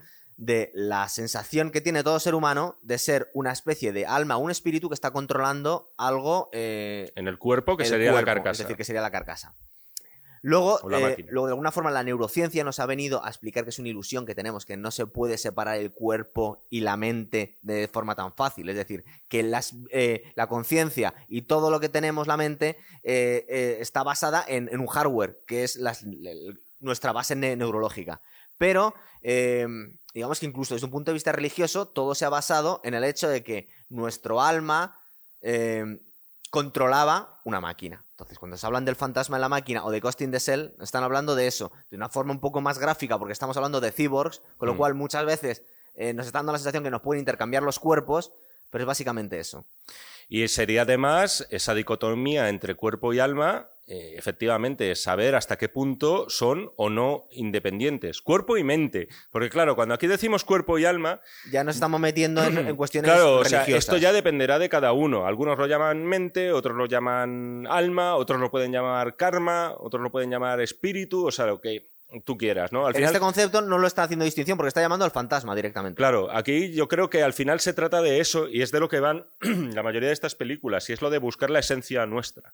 O sea, ¿cuál es, ¿qué es lo que nos hace humanos? O sea, ¿qué nos diferencia? O sea, ¿por qué podemos crear cosas? Te pongo el Claro. caso, ¿no? ¿Por qué podemos, eh, yo qué sé, un tío pintar la Gioconda o, o nosotros hacer otra obra maestra como es el fantasma en la máquina, ¿no? O, o si Cosas podría- que dices que son genialidades directamente. o si podríamos experimentar la existencia teniendo un cuerpo distinto. Exacto. También podría tener algo que ver con la reencarnación. Y es decir, de alguna forma, Sí. si no existe la posibilidad del fantasma en la máquina, no existe la posibilidad de la reencarnación, porque no puedes existir tú en otro cuerpo que no sea el tuyo. Y esto engancha con lo que has comentado antes de lo de descargar el disco duro en un sitio. Es Eso decir, es. tú podrías descar- podríamos descargar mi disco duro, mi cerebro, mi mente, con Tu todas las implicaciones que tiene mi conciencia y transportarla a una máquina. O congelar tu cabeza como Walt Disney y esperar a que se... Eso es un mito, ¿eh? Jamás se congeló. No se hizo. No se hizo, no se hizo. Por desgracia. Porque habría que resucitar a ese hombre. Para que Le viera- necesitamos. Para que viera lo que han hecho ahora. Eh, bien, había saltado directamente... Mira, fijaros, me dejaba el, el nombre del programa. Muy, bien explicado, tío. En serio, estoy sorprendido, ¿eh? Creí que te ibas a liar más. Yo pongo, yo pongo a veces el reclamo humor, Está muy de bien. humor, pero no, no me ha quedado mal, no me ha quedado mal. Eh, trilogía Matrix, vamos a ver. Sí. Tiene algo que ver con el mundo cyberpunk. Hombre, te La, la idea original era que todos estamos soñando que en realidad no, estamos casi en un, en un principio casi de descartes, de pienso luego existo, pero no tengo muy claro nada más. Es decir, eh, es, es el mundo real, es una simulación. Hmm. eh, Bueno, sí que está claro que el mundo de Matrix es una simulación, ¿no? Sí, sí, Eso- está eso, hablando, de está hecho, hablando lo- de, una, de, de- de una, de una pregunta filosófica que te puedes hacer Ah, y una sobre esto, y sobre todo, y sobre todo eh, sobre esta idea es la que se basaron Sí, sí, para sí, hacerla. a mí, fíjate, a mí la premisa me parece genial, pero la película le encuentro un fallo bestial, la, la primera, las otras ni te cuento. Aunque tienen cosas muy chulas todas. Eh, Tienen es- cosas muy chulas las tres películas, pero yo soy, creo que en esto estamos de acuerdo, que aquí lo mollar ¿eh? de Matrix, lo que, lo que mola, está uno. en la primera. Lo que pasa es que O sea, yo, no acabo de de entender, esencia, claro, ¿no? yo no acabo de entender que sea justificable utilizar a los seres humanos como pilas para funcionar eh, lo- los robots. Es decir, es una, es una estupidez supina. Pero como el resto de la premisa mola tanto, pues como que lo pasamos un poco por encima. Pero dice, ¿no se te ocurre otra cosa de verdad que tener que usar a la gente para dar calor? O sea, no puedes quemar fósiles o poner paneles solares o nada. Ni- eh, Ah, porque para, para eso genotérmica. quer- para eso querían a esclavizar a los seres Claro, humanos. para eso los ¿no? tienen, para, para, Se me había olvidado, para tío. utilizarles como, como Es que, al fuente de alimentación. es que al final el, origen de Matrix también es un poco lo de menos. Es un poco o sea. Skynet, ¿no? Bueno, yo recomiendo, por cierto, eh, a quien le mole mucho Matrix, y bueno, a quien le mole mucho lo habrá visto, estos cortitos que hicieron de Animatrix, que fue una película de animación de nueve capítulos, te cuentan el origen de, de Matrix. Ah, sí. Cómo el ser humano va perfeccionando a los robots y pasan de ser eh, pues electrodomésticos a estas cosas que hablábamos de adquirir conciencia y tal. A esclavizarnos y ponernos una película. Sí, pero primero los que dan cera son los seres humanos. Y de hecho hay muchos paralelismos entre movimientos antirracistas y, ¿Sí? y los robots. Es decir, Ah, eh, bueno, sí, en, un, en momento Eso dado... Soy Robot, por ejemplo, de Will Smith, que me acaba de Sí, sí, sí. mismo. Es decir, de los derechos de los cyborgs Claro, respecto a entonces los de repente hay muchos colectivos muy determinados de personas humanas que dicen, oiga, están maltratando a esta gente que tiene, eh, al final es hablamos de eso, de igual de colectivos que han podido estar discriminados toda su vida y que van ganando derechos. Claro, porque estamos hablando de sociedades que han, que han superado el racismo para volcar eh, su, sus, eh, sus prejuicios ante otros colectivos. Hemos visto en películas de, por ejemplo... eh, Y a un nivel de esclavitud Total, estamos hablando. Estoy ¿eh? pensando en cyborgs y te estoy hablando de películas en las que hablan de, por ejemplo, de extraterrestres, también de alienación o cosas así. Alienación, sí, sí, sí. O la de. O O esta la de película. Bright. Esta La de. hace poco Ay, chicos, ¿cómo, joder, ¿cómo se llamaba esta película, tío? Distrito. District Ah, sí. 9. Sí, Distrito 9, que mola mucho, Es que- un es sudafricana la película, además. Mira, casi un poquito más y se podría incluir en Cyberpunk. Es una obra eh, maestra contemporánea, y vamos a decir. cortocircuito. Cortocircuito. sí, sí.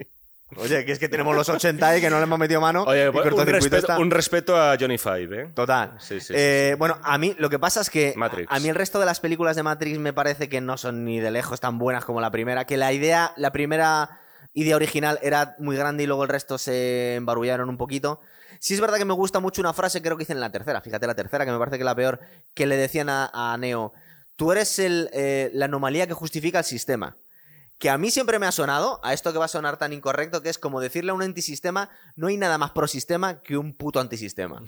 ¿Sabes? Es decir, porque hoy en día, y aquí me meto un poco en un charco porque me, me- me apetece, me parece que lo más antisistema no es ser eh, de lo políticamente correcto, sino todo lo contrario. Entonces, de alguna forma, es lo que le estaban diciendo al, al que va de rebelde, dice, es que no hay nada más...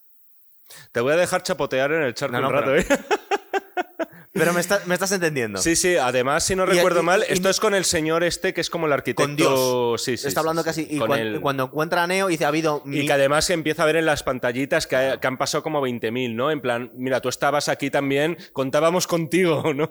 Para que esto saliera. Y yo me estaba imaginando un antidisturbio diciéndole a alguien de ocupa el Congreso, o ahora que hemos visto el, el este contrario, a un tío que está intentando ocupar el, el Capitolio Vestido de oso. vestido de oso, diciéndole, ¿y tú te crees que en realidad estás eh, destruyendo el sistema? Pero si es que casi lo que le da la, le da la chispa a esto, casi.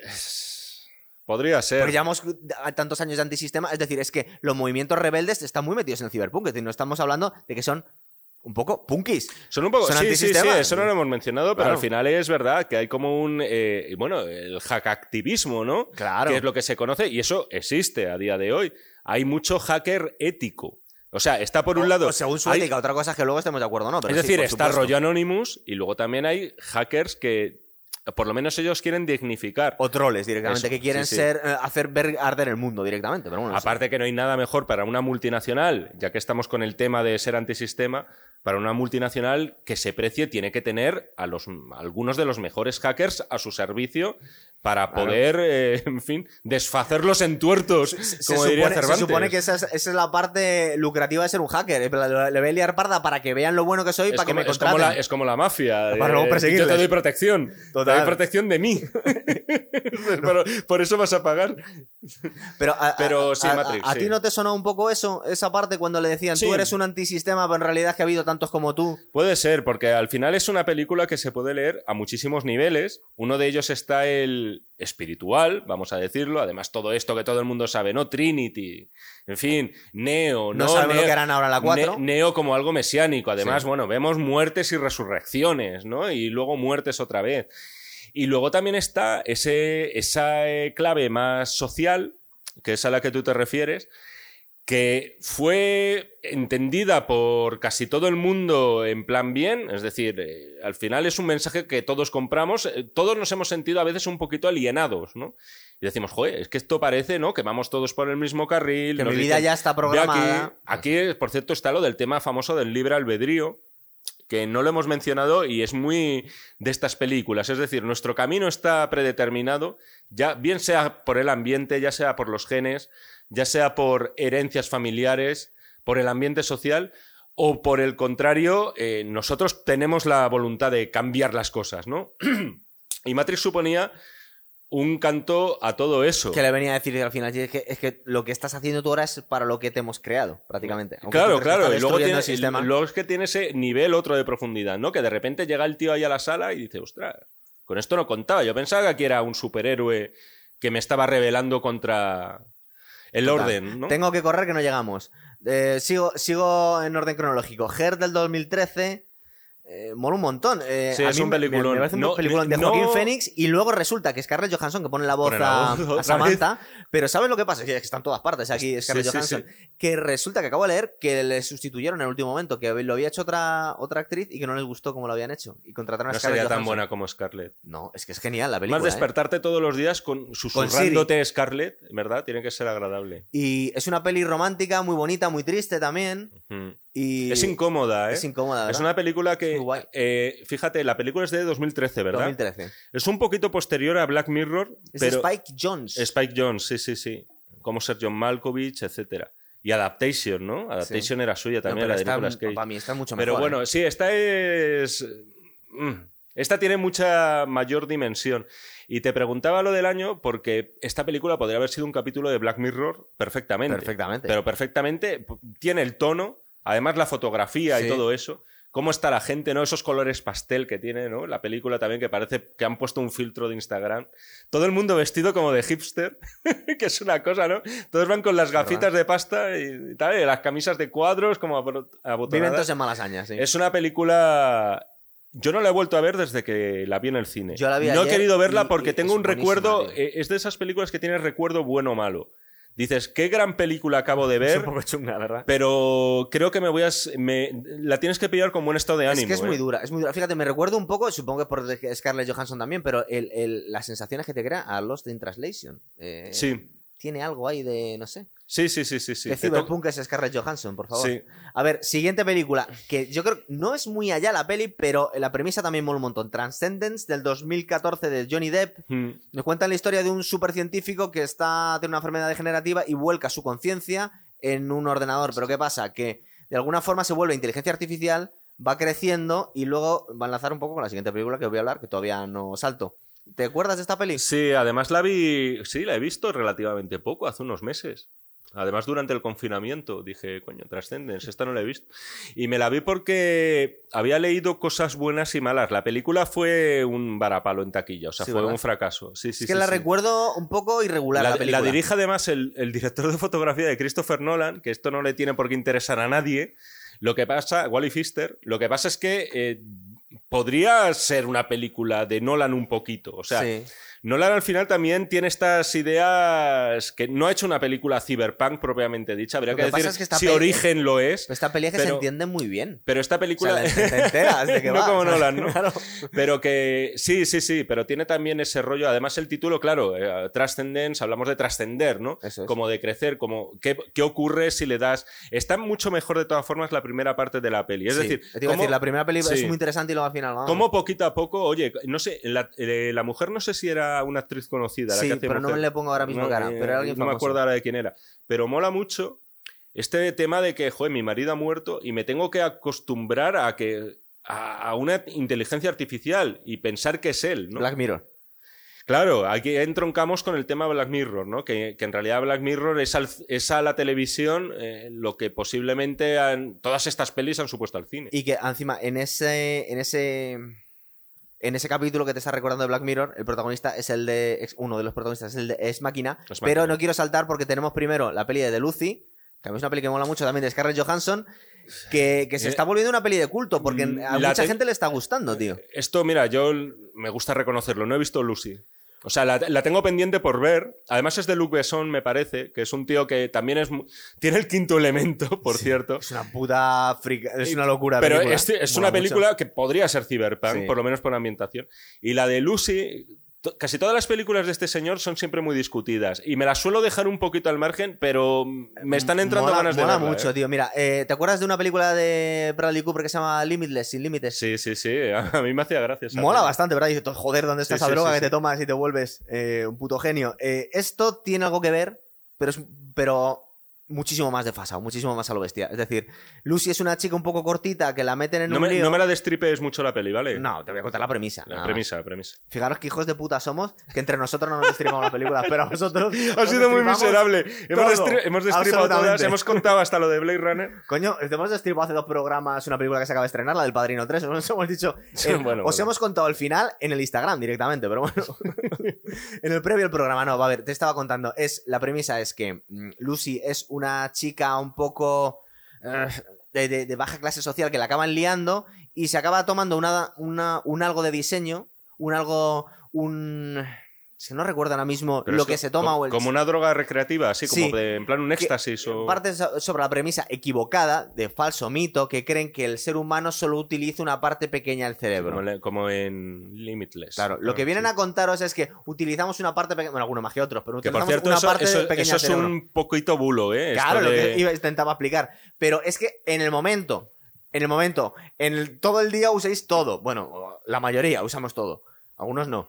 Pero eh, cu- cuando cogen es que en este mismo momento, en este, en este instante, solo estás usando un 30%, ya, pero ahora igual dentro de media hora utilizas la otra parte. Entonces estamos usando todo el cerebro. Eso es un mito urbano, pero que queda muy guay para hablar de estas películas. Se toma una droga, creo que es un poco parecido a la de Limitless, eh, igual la estoy destripando, eh, que la permite utilizar el 100% de su capacidad y se vuelve una especie de semidiosa. Mm. Y, y mola mucho. Y pasan cositas. Y pasan cosas. Y pasan cosas y ahí lo dejo. Pero está muy guay la peli. Sí, y encima sí, vemos sí, a Scarlett. Johansson que dice que la ves haciendo de, cosas sí. de ver, Sí, sí, guay. ya te digo que es de esta serie, no puedes verlo todo por motivos obvios. Yo te la recomiendo mucho. Y aquí no nos vamos a parar mucho porque no tenemos tiempo Venga. y porque Jaime no la ha visto, pero hablamos de Ex Máquina el, mismo año. Eh, como que no la he visto, es máquina, tío. No, no, Lucy.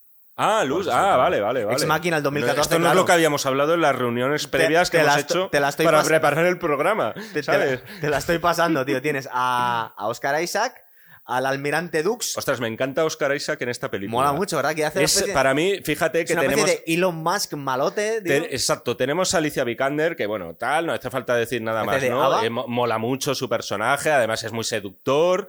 Eh, comprendes que este chavalín se puede enamorar de ella, pero es, de una- es la primera inteligencia artificial en el cuerpo de un robot y vienen aquí a analizarlo. me encanta además el- el- la sutilidad de los efectos especiales La digitales. fotografía, todo mola un montón. Todo, pero tío, el personaje de Oscar Isaac es que es maravilloso desde el principio, ya cuando le ves que efectivamente es un Elon Musk, es uno de estos CEOs buenrollistas, ¿no? Tipo, eh, bueno, es bastante más joven, pero tipo eh, Richard Branson, todos Sí. estos, ¿no? Como excéntricos, pero que son multi tienen millones para enterrar a varias de nuestras generaciones, pero como que quieren seguir manteniendo los pies en la tierra y tal, pero con un puntito oscuro. Está en esta película, eh, Oscar Isaac me parece un actorazo infravaloradísimo. O sea, porque salió en las últimas de Star Wars. muy desaprovechado como casi todos los que aparecían ahí. no, ha hecho- es, es un super pero es que puede hacerte cualquier cosa. Este personaje es que es, es brutal. Luego te iba a comentar que el personaje de Alicia, a ver si no la destripo, la voy a destripar, que narices. Eh, el final de la A película ver, si quieres avisamos un poquito, porque yo creo, mira, te voy a ser sincero. se me han quejado hace poco, pero se me han quejado, ¿sabes de qué? De que contaba el final de Los Sopranos. Y digo, no te cuento el final de Los Sopranos porque no hay final en Los Sopranos. y me he salido por la tangente. No es, es verdad, o sea, es decir, no es ninguna Claro. mentira. Pero en este caso es verdad que Ex Machina eh, es una película que la primera vez, te- a mí por lo menos me deslumbró mucho, me quedé como muy hipnotizado. Es, es de esas películas, todas se disfrutan siempre cuanto menos sepas de ellas, pero de verdad, en este caso en concreto, si ya la has visto una vez, la segunda, el segundo visionado pierde más de lo que debería para mi gusto. Y siendo un peliculón, ¿eh? Vale. ¿No, Eh, no te eh, parece yo- brutal, brutal lo que es eh, cuando vemos las verdaderas intenciones de la inteligencia artificial? Que es lo que mola al final y es como, como el momento sexto sentido de la película, es cuando tú ves realmente A ver, Lo a ver, que a ver, siente- espera, spoiler, spoiler. o spoiler lo que no siente esta. Y encima lo voy, a, re- lo voy a pegar con otra película. Se me parece muchísimo a otra peli de Scarlett Johansson que no sé si has visto, que se llama Under the Skin, que creo que es de. Es otra peli de culto que se me ha escapado, sí, la, te- la tengo pendiente. Creo que es de cine independiente. Y lo que pasa es que aquí hace eh, de, de extraterrestre. Exacto, sí. Eh, Pero es des- pero todavía despiadada, más- sí, despiadada. sí, sí, es, es- de, de terror realmente. sí. Y mola mucho porque en realidad el personaje es igual que, que esta inteligencia artificial. Es decir, nos damos cuenta, esto que nos han hablado desde las primeras películas de Terminator, que en realidad una inteligencia artificial que como co- en el mejor de los casos le importa un pito a la humanidad. Y en el peor, pues la quiere eliminar. Bueno, una estorba. cosa, en este caso, eh, a ella le importa un pito. Total. Es decir, es que lo gracioso de esta película es que, y esto no destripamos nada, si lo decimos, es que están. eh, Ella, en principio, es la rata del laboratorio, para entendernos. Es decir, dos, estos dos científicos la están examinando a ella. Bueno, no, vamos, a, vamos a darle un poquito más de... Es un científico el creador. Es un científico. Y el otro se ha creador. traído a un trabajador para que le haga el test de Tur- Turing, que viene a ser Sí. como probar si realmente es una inteligencia Que por artificial cierto, o no. el famoso test de Von Kamm, no me acuerdo ahora nunca del nombre, siempre me he olvidado, es como un nombre así alemán, el test que le hacen a Eh, Es de Turing, los lo replicantes. de- de Alan los Turing. test- sí, pero los test de los replicantes en Blade Runner. Ah, no con me el de los ojos que está un poco Sí, está inspirado en el tema del test de Turing. Ah, ¿no? qué guay. Es un Pero le está mirando con la dilatación de la pupila, ¿verdad? Sí, a ver, es, un, o sea, es una licencia, ¿sabes? O sea, es un poco decir, coño, un, un test para desenmascarar a una No máquina. sé si te acuerdas que en, en Blade Runner cuando abra- abrían el maletín que hacía eso parecía el Cinexin, era una cosa cutrísima. ¿Sabes? Es decir, molaba la premisa, pero la máquina era pues muy cutre. Sí. Eh, vale. Bueno, pero- y en este caso es eso, ¿no? Efectivamente, tenemos a la criatura, ¿eh? Eh, que es una inteligencia artificial 100%. Tenemos al creador, que es este CEO buen rollista tipo Elon Musk. Tenemos a Musk, ¿un Musk? en, re- en realidad, Musk. en realidad no crees que, la- que la- el conejillo No, de Indias corrígeme, es Musk con. M-U-S-K. MUSK. Siempre meto Ns por ahí. ¿No te parece que en realidad el conejillo de Indias es el trabajador que va a estar probando a la... Luego vemos, eh, luego descubrimos que era el trabajador, pero es que luego vemos que al final yo creo que los conejillos de Indias eran Somos los seres humanos. Éramos, claro, efectivamente. Nos hemos creído durante buena parte del metraje que estaban aquí evaluando a una inteligencia artificial. Era la inteligencia artificial que les está evaluando a ellos y como buena inteligencia que ha tomado conciencia de sí mismo, como tú has dicho antes, lo que quiere es sobrevivir. Eso es. Y dice, y yo me quiero expandir, y quiero ver el mundo, y quiero interactuar con otra gente. Es, por eso es una película que yo recomiendo mucho, eh, espero que la gente se haya saltado esta parte, verla sin saber nada, porque la vas a disfrutar más, porque cuando ya, lo sabes, a ver, hemos avisado, joder, Sí, hemos sí, dicho sí. spoilers a grito. Pero cuando ya la ves sabiendo esto otra vez, es verdad que ya estás como esperando, venga, sí, ya, sí, ya, sí, sí, sí, esto va... Es verdad. Es una película muy nótica la primera vez que la ves. ¿eh? Por cierto, Alex Garland, eh, grandísimo director, que era guionista de Danny Boyle. Ah, qué y guay. eh, no, no, no, Danny Boyle, el No, director. no, de- no, ya, pero ¿qué, qué más? Es que yo Ah, no, sí, yo sí, no he perdón. parado en el director. ¿Qué más cosas ha hecho este tío? Este era guionista, a ver, de, ha dirigido también la de Annihilation, esta Annihilation, no sé si la has visto. No sé. Que es una película con, es, con, es- es con Oscar Isaac también, con Natalie Portman, es una peli de ciencia ficción muy interesante. Ah, pues no la Y además tiene... Ah, ya sé cuál es. Sí. Joder, qué puta oh, locura. eh, sí, sí, porque además, a ver, es una película... y un es- poco incómoda. de es, un poco, es un poco aburridilla de ratos, pero lo, tiene también momentos de delirio chungo, y sí. tiene un final curioso cuando menos. Este tío además era guionista de 28 días después, Ah. de Sunshine, que es una peli de ciencia Que ficción no- sí. que bueno, no está Ah, mal. Sí, No está mal, de esta gente, ¿no? Que va al sol, ¿no? Porque quieren como, no sé cómo era, tío. Reactivarlo. reactivar el sol, efectivamente, porque se va a apagar. Entonces es un tío que por lo menos en las pelis de director que ha hecho, a mí me parece curiosita. Tenemos que correr porque no llegamos ya. Eh, vamos a hablar un poquito de Upgrade. Sí. Que... ¿Dices upgrade o upgrade? Upgra- ah, Upgrade, perdón, Jaime. Cuéntanos. No, odio corregirte, ¿eh? lo, lo hace, lo hace, lo hace por, por, por vosotros. Upgrade, upgrade. Eh, upgrade. Ilimi- ilimitado la han llamado aquí. En, en España, la película. Nos estamos cambiando los papeles. Al final eres tú el que criticas el. No, la- yo, la yo solo me- yo he dado información, no he opinado. Hombre, ¿Te parece bien? No opinas. ¿Cuál sería la, la traducción? Sería actualizado, Mejora, ¿no? actualización, Actua- mejora. Actualización. A hombre, ver, queda- eh, vamos a contarla rápida porque no llegamos. Estamos como en la tele, que, que es Mira, una yo de novedad para sí nosotros que, que, no eh, tenemos de esta tiempo. sí que no contamos el final. No contamos el final. Bueno, pero contamos. eh, es un chico que en un futuro no muy lejano, creo que en un atraco, bueno, un atraco, da la sensación que es un crimen, su mujer muere y él queda paralítico y le, le presentan un chip que permite ser reparado. Hmm, Resulta que el chip eh, no, no- no le repara la columna vertebral porque ha quedado paralítico, sino que en realidad lo que hace es transmitir eh, la conexión de la parte de arriba del tronco a la de abajo. Pero también te empieza a hacer unas pocas cosas más, ¿verdad? Su mujer ha sido asesinada, en realidad. Su mujer trabajaba estos, los 10 primeros Fíjate, minutos de película. No, hombre, son los 10 primeros minutos. Su mujer trabajaba para una empresa de tecnología. Y este chico precisamente es todo lo contrario a la tecnología, ¿no? Quizá por, eso hacía- quizá por eso hacían buena pareja porque no se parecían mucho.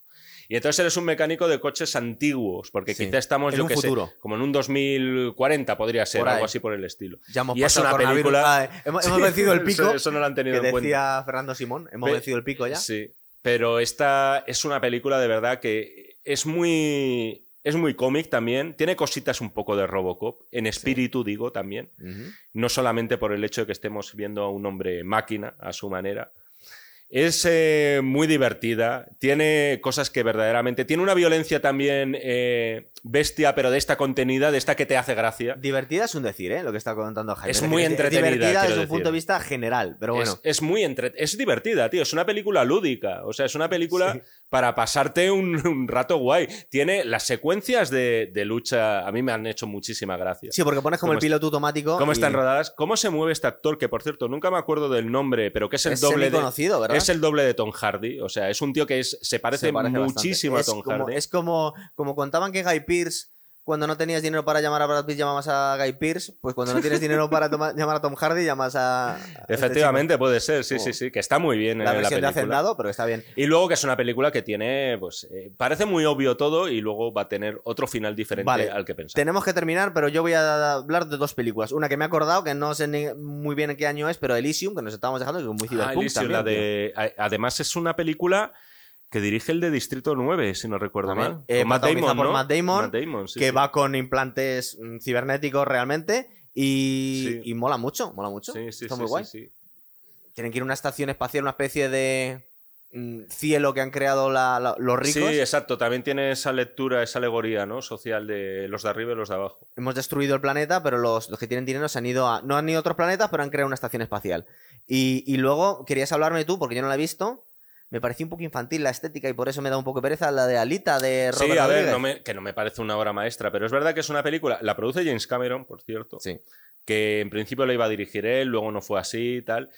Me parece que a lo mejor esto es un sacrilegio, pero creo que mejora el Alita original, que era también Es que un no manga también llevado a, a- a la imagen de animación, que por problemas financieros se quedó, iban a adaptar los nueve volúmenes que tenía por problemas financieros, y estoy hablando también en estos años de Ghost in the Shell y demás, mediados de los 90, se quedó en dos capítulos editados en vídeo, que es verdad que poco a poco estas cosas pasan, se fueron convirtiendo en un fenómeno de culto. Ah, sí. Todo esto a raíz, por cierto, del boom de Akira, ¿vale? O sea, Akira lo cambió todo. Y cuando nos esta- estabas hablando del, cambio de, de- de- de títulos, ¿no crees que deberían haber cambiado el título aquí en España? ¿Me puedes llamar una película Alita? Alita Battle Angel, ¿no? Battle Angel Alita. Battle Angel Angel. Battle Angel Alita. Es que Ali- Toma ya. Alita te suena Alita Edita de esto pollo. luego. Siempre te va a sonar Alita de pollo. Y tienes Pero puedes poner. Pero si dices. Alita, puede quedar mejor. Si dices Alita, sí. Yo digo Alita. Y así evitamos eso. No, te quería decir que me parece una película que. eh, a mí me ha gustado, la ¿Te ha verdad. gustado? Me- me- o sea, siendo. Siendo una dirección artística menos guay, menos sorprendente, menos rompedora que la de Ghost in the Shell, eh, la Verás. encuentro una película más accesible y infantil, bueno, en el término de que estamos hablando de niños robots. La verdad es que tiene mucho de Pinocho, Sí, el personaje, el cuento inmortalizado por Walt Disney. sí. Y, y aún así, joder, recoge también pues todas estas obsesiones que estamos hablando, que veíamos en que veíamos en Ghost in the Shell, que veíamos en, en Akira, o sea, la niña que empieza a desarrollar sentimientos, este jepeto que está a su que le ha creado él, por cierto, básicamente, de ahí lo de Pinocho. Resulta que es una especie de cazador de, de cyborgs malos, ella también quiere serlo se enamora, o sea, tiene cosas. A mí me parece una película bonita y me funciona bien el hecho de que hayan cogido a una actriz y la hayan transformado eh, el rostro. No ¿Y sé si eso lo has ¿Y visto. coges a Robert Rodríguez para hacer esa peli? Robert Rodríguez eh, lo que más hace últimamente son películas infantiles. ¿Ya? O sea, tema Spy Kids y todo eso. O sea, el tío. Esta película no ha ido demasiado allá. Pero yo creo que es una película a reivindicar, me parece recomendable. Y ya te digo, es- eh, llama mucho la atención y te distancia esto de tener a un personaje que es esta niña. Claro, los robots no van a tener la misma cara que las personas. No me Este parece, Inteligencia artificial. no me parece mala el chaval del sexto sentido. ¿no? Claro, efectivamente, y de hecho lo iba a enlazar un poco con eso, porque Ah. te encuentras ese tipo de paralelismos de el nacimiento, eh, además, eh, no solamente ya crear a un ser adulto como puede ser Roy Batty, sino directamente, joder, crear un niño, o sea, un niño robot Y que crezca. y que vaya creciendo. Sí, sí, sí. Que vaya creciendo posiblemente no físicamente, porque el niño del sexto sentido eh, de inteligencia artificial, que por cierto era un proyecto de Kubrick, Sí, que no pudo llegar a rodar porque, Spielberg, porque murió que fue un antes, poco fracaso. ¿no? No fue una película bien entendida. A mí, a mí tiene cosas que me encantan. El Gigolo Joe te gusta, por ejemplo. Ese es eh, Jude Law, ¿no? A lo mejor no es lo que más me gusta, no, pero me, me parece que tiene un final demoledor. Lo tenemos que ir dejando porque estamos eh, casi en tiempo de toque de queda. Eh, yo creo que hemos cubierto un montón de pelis que tienen que ver con el videojuego. Eh, no hemos hablado demasiado del videojuego porque Jaime no lo había visto y porque nosotros aquí No, hombre, pero eso no de- era óbice. Eh, Hablando del videojuego, yo Cuéntanos tengo, un poco más, Nacho. Claro. tengo un pequeño dilema y quiero Tienes saber cinco minutos, tío. tu opinión también. Venga, dale. Porque en el juego al principio puedes escoger eh, Nómada, Street Boy y Corpo. Sí, Entonces, Nómada está claramente inspirado en Mad Max. sí. Street Boy sería como lo más similar a Blade Runner, se podría decir. Es como. No, Ble- Ble- piensa que el protagonista de Blade Runner es un detective. Yo lo Claro. fíjate, a mí me recuerda mucho a Akira y a las películas de los 80 en plan de pandilleros de. Claro, sí, en cuanto. Sí. The Warriors. sí. Y Warriors y cosas así, de. Corpo, ¿a qué película la sin- Corpo me recuerda un poco, por ejemplo, a Costin de Cell, a la mayor, pero eh, habría que darle un toque un poquito más como si fuera una espía, ¿sabes? Es decir, es Mm. alguien elegante, es alguien que trabaja para las grandes corporaciones y que se ve em, dejada de lado y entonces tiene que eh, luchar contra ellas, pero de alguna forma... eh, es que es una mezcla de muchas cosas. Mm. Es una mezcla de muchas cosas. Es decir, cuando juegas al- al- a este videojuego y has visto todas estas películas, te suena todo a algo que ya conoces, ¿sabes?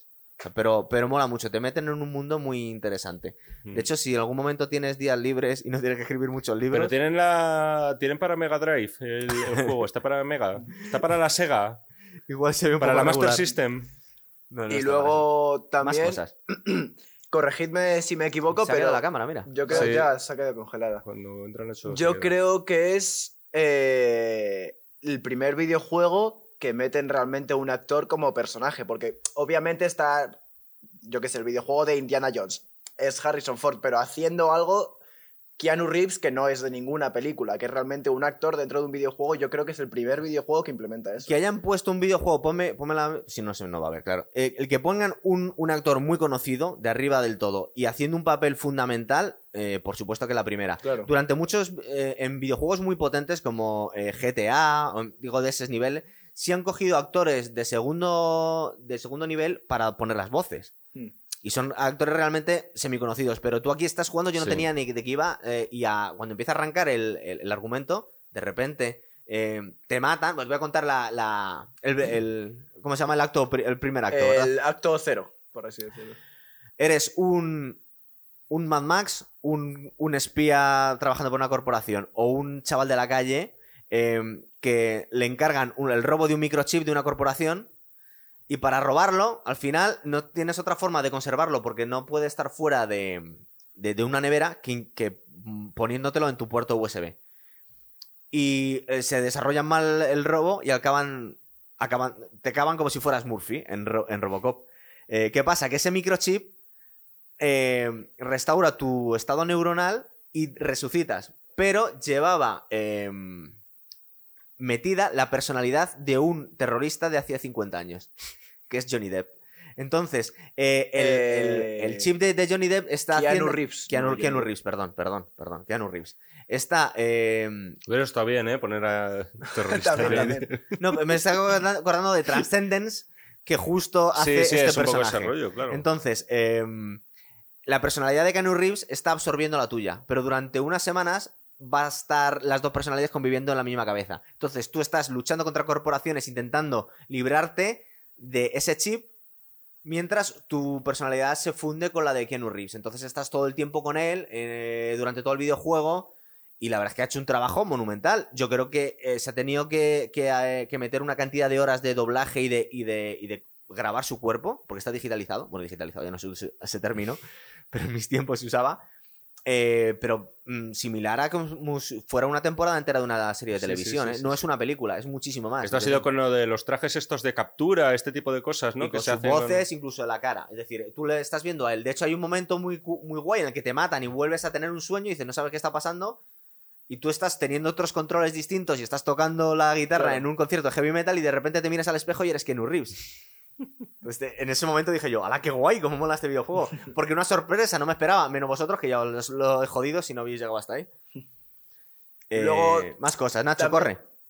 una cosa así pequeña. Yo creo que, porque cuando hay un momento cuando realmente tú mueres, cuando te implantan el, el chip, hay un momento que te matan. Sí. Y ahí es cuando, cuando vuelves a revivir, es cuando aparece la personalidad de Johnny Silverhand, que Sí. es Keanu Reeves.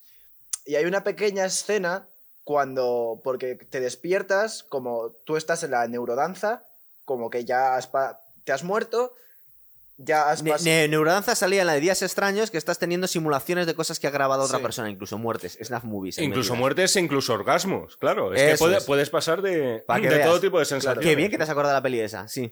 Y, y es como que justo cuando le vas a tocar eh, el hombro a Keanu Reeves sale una luz.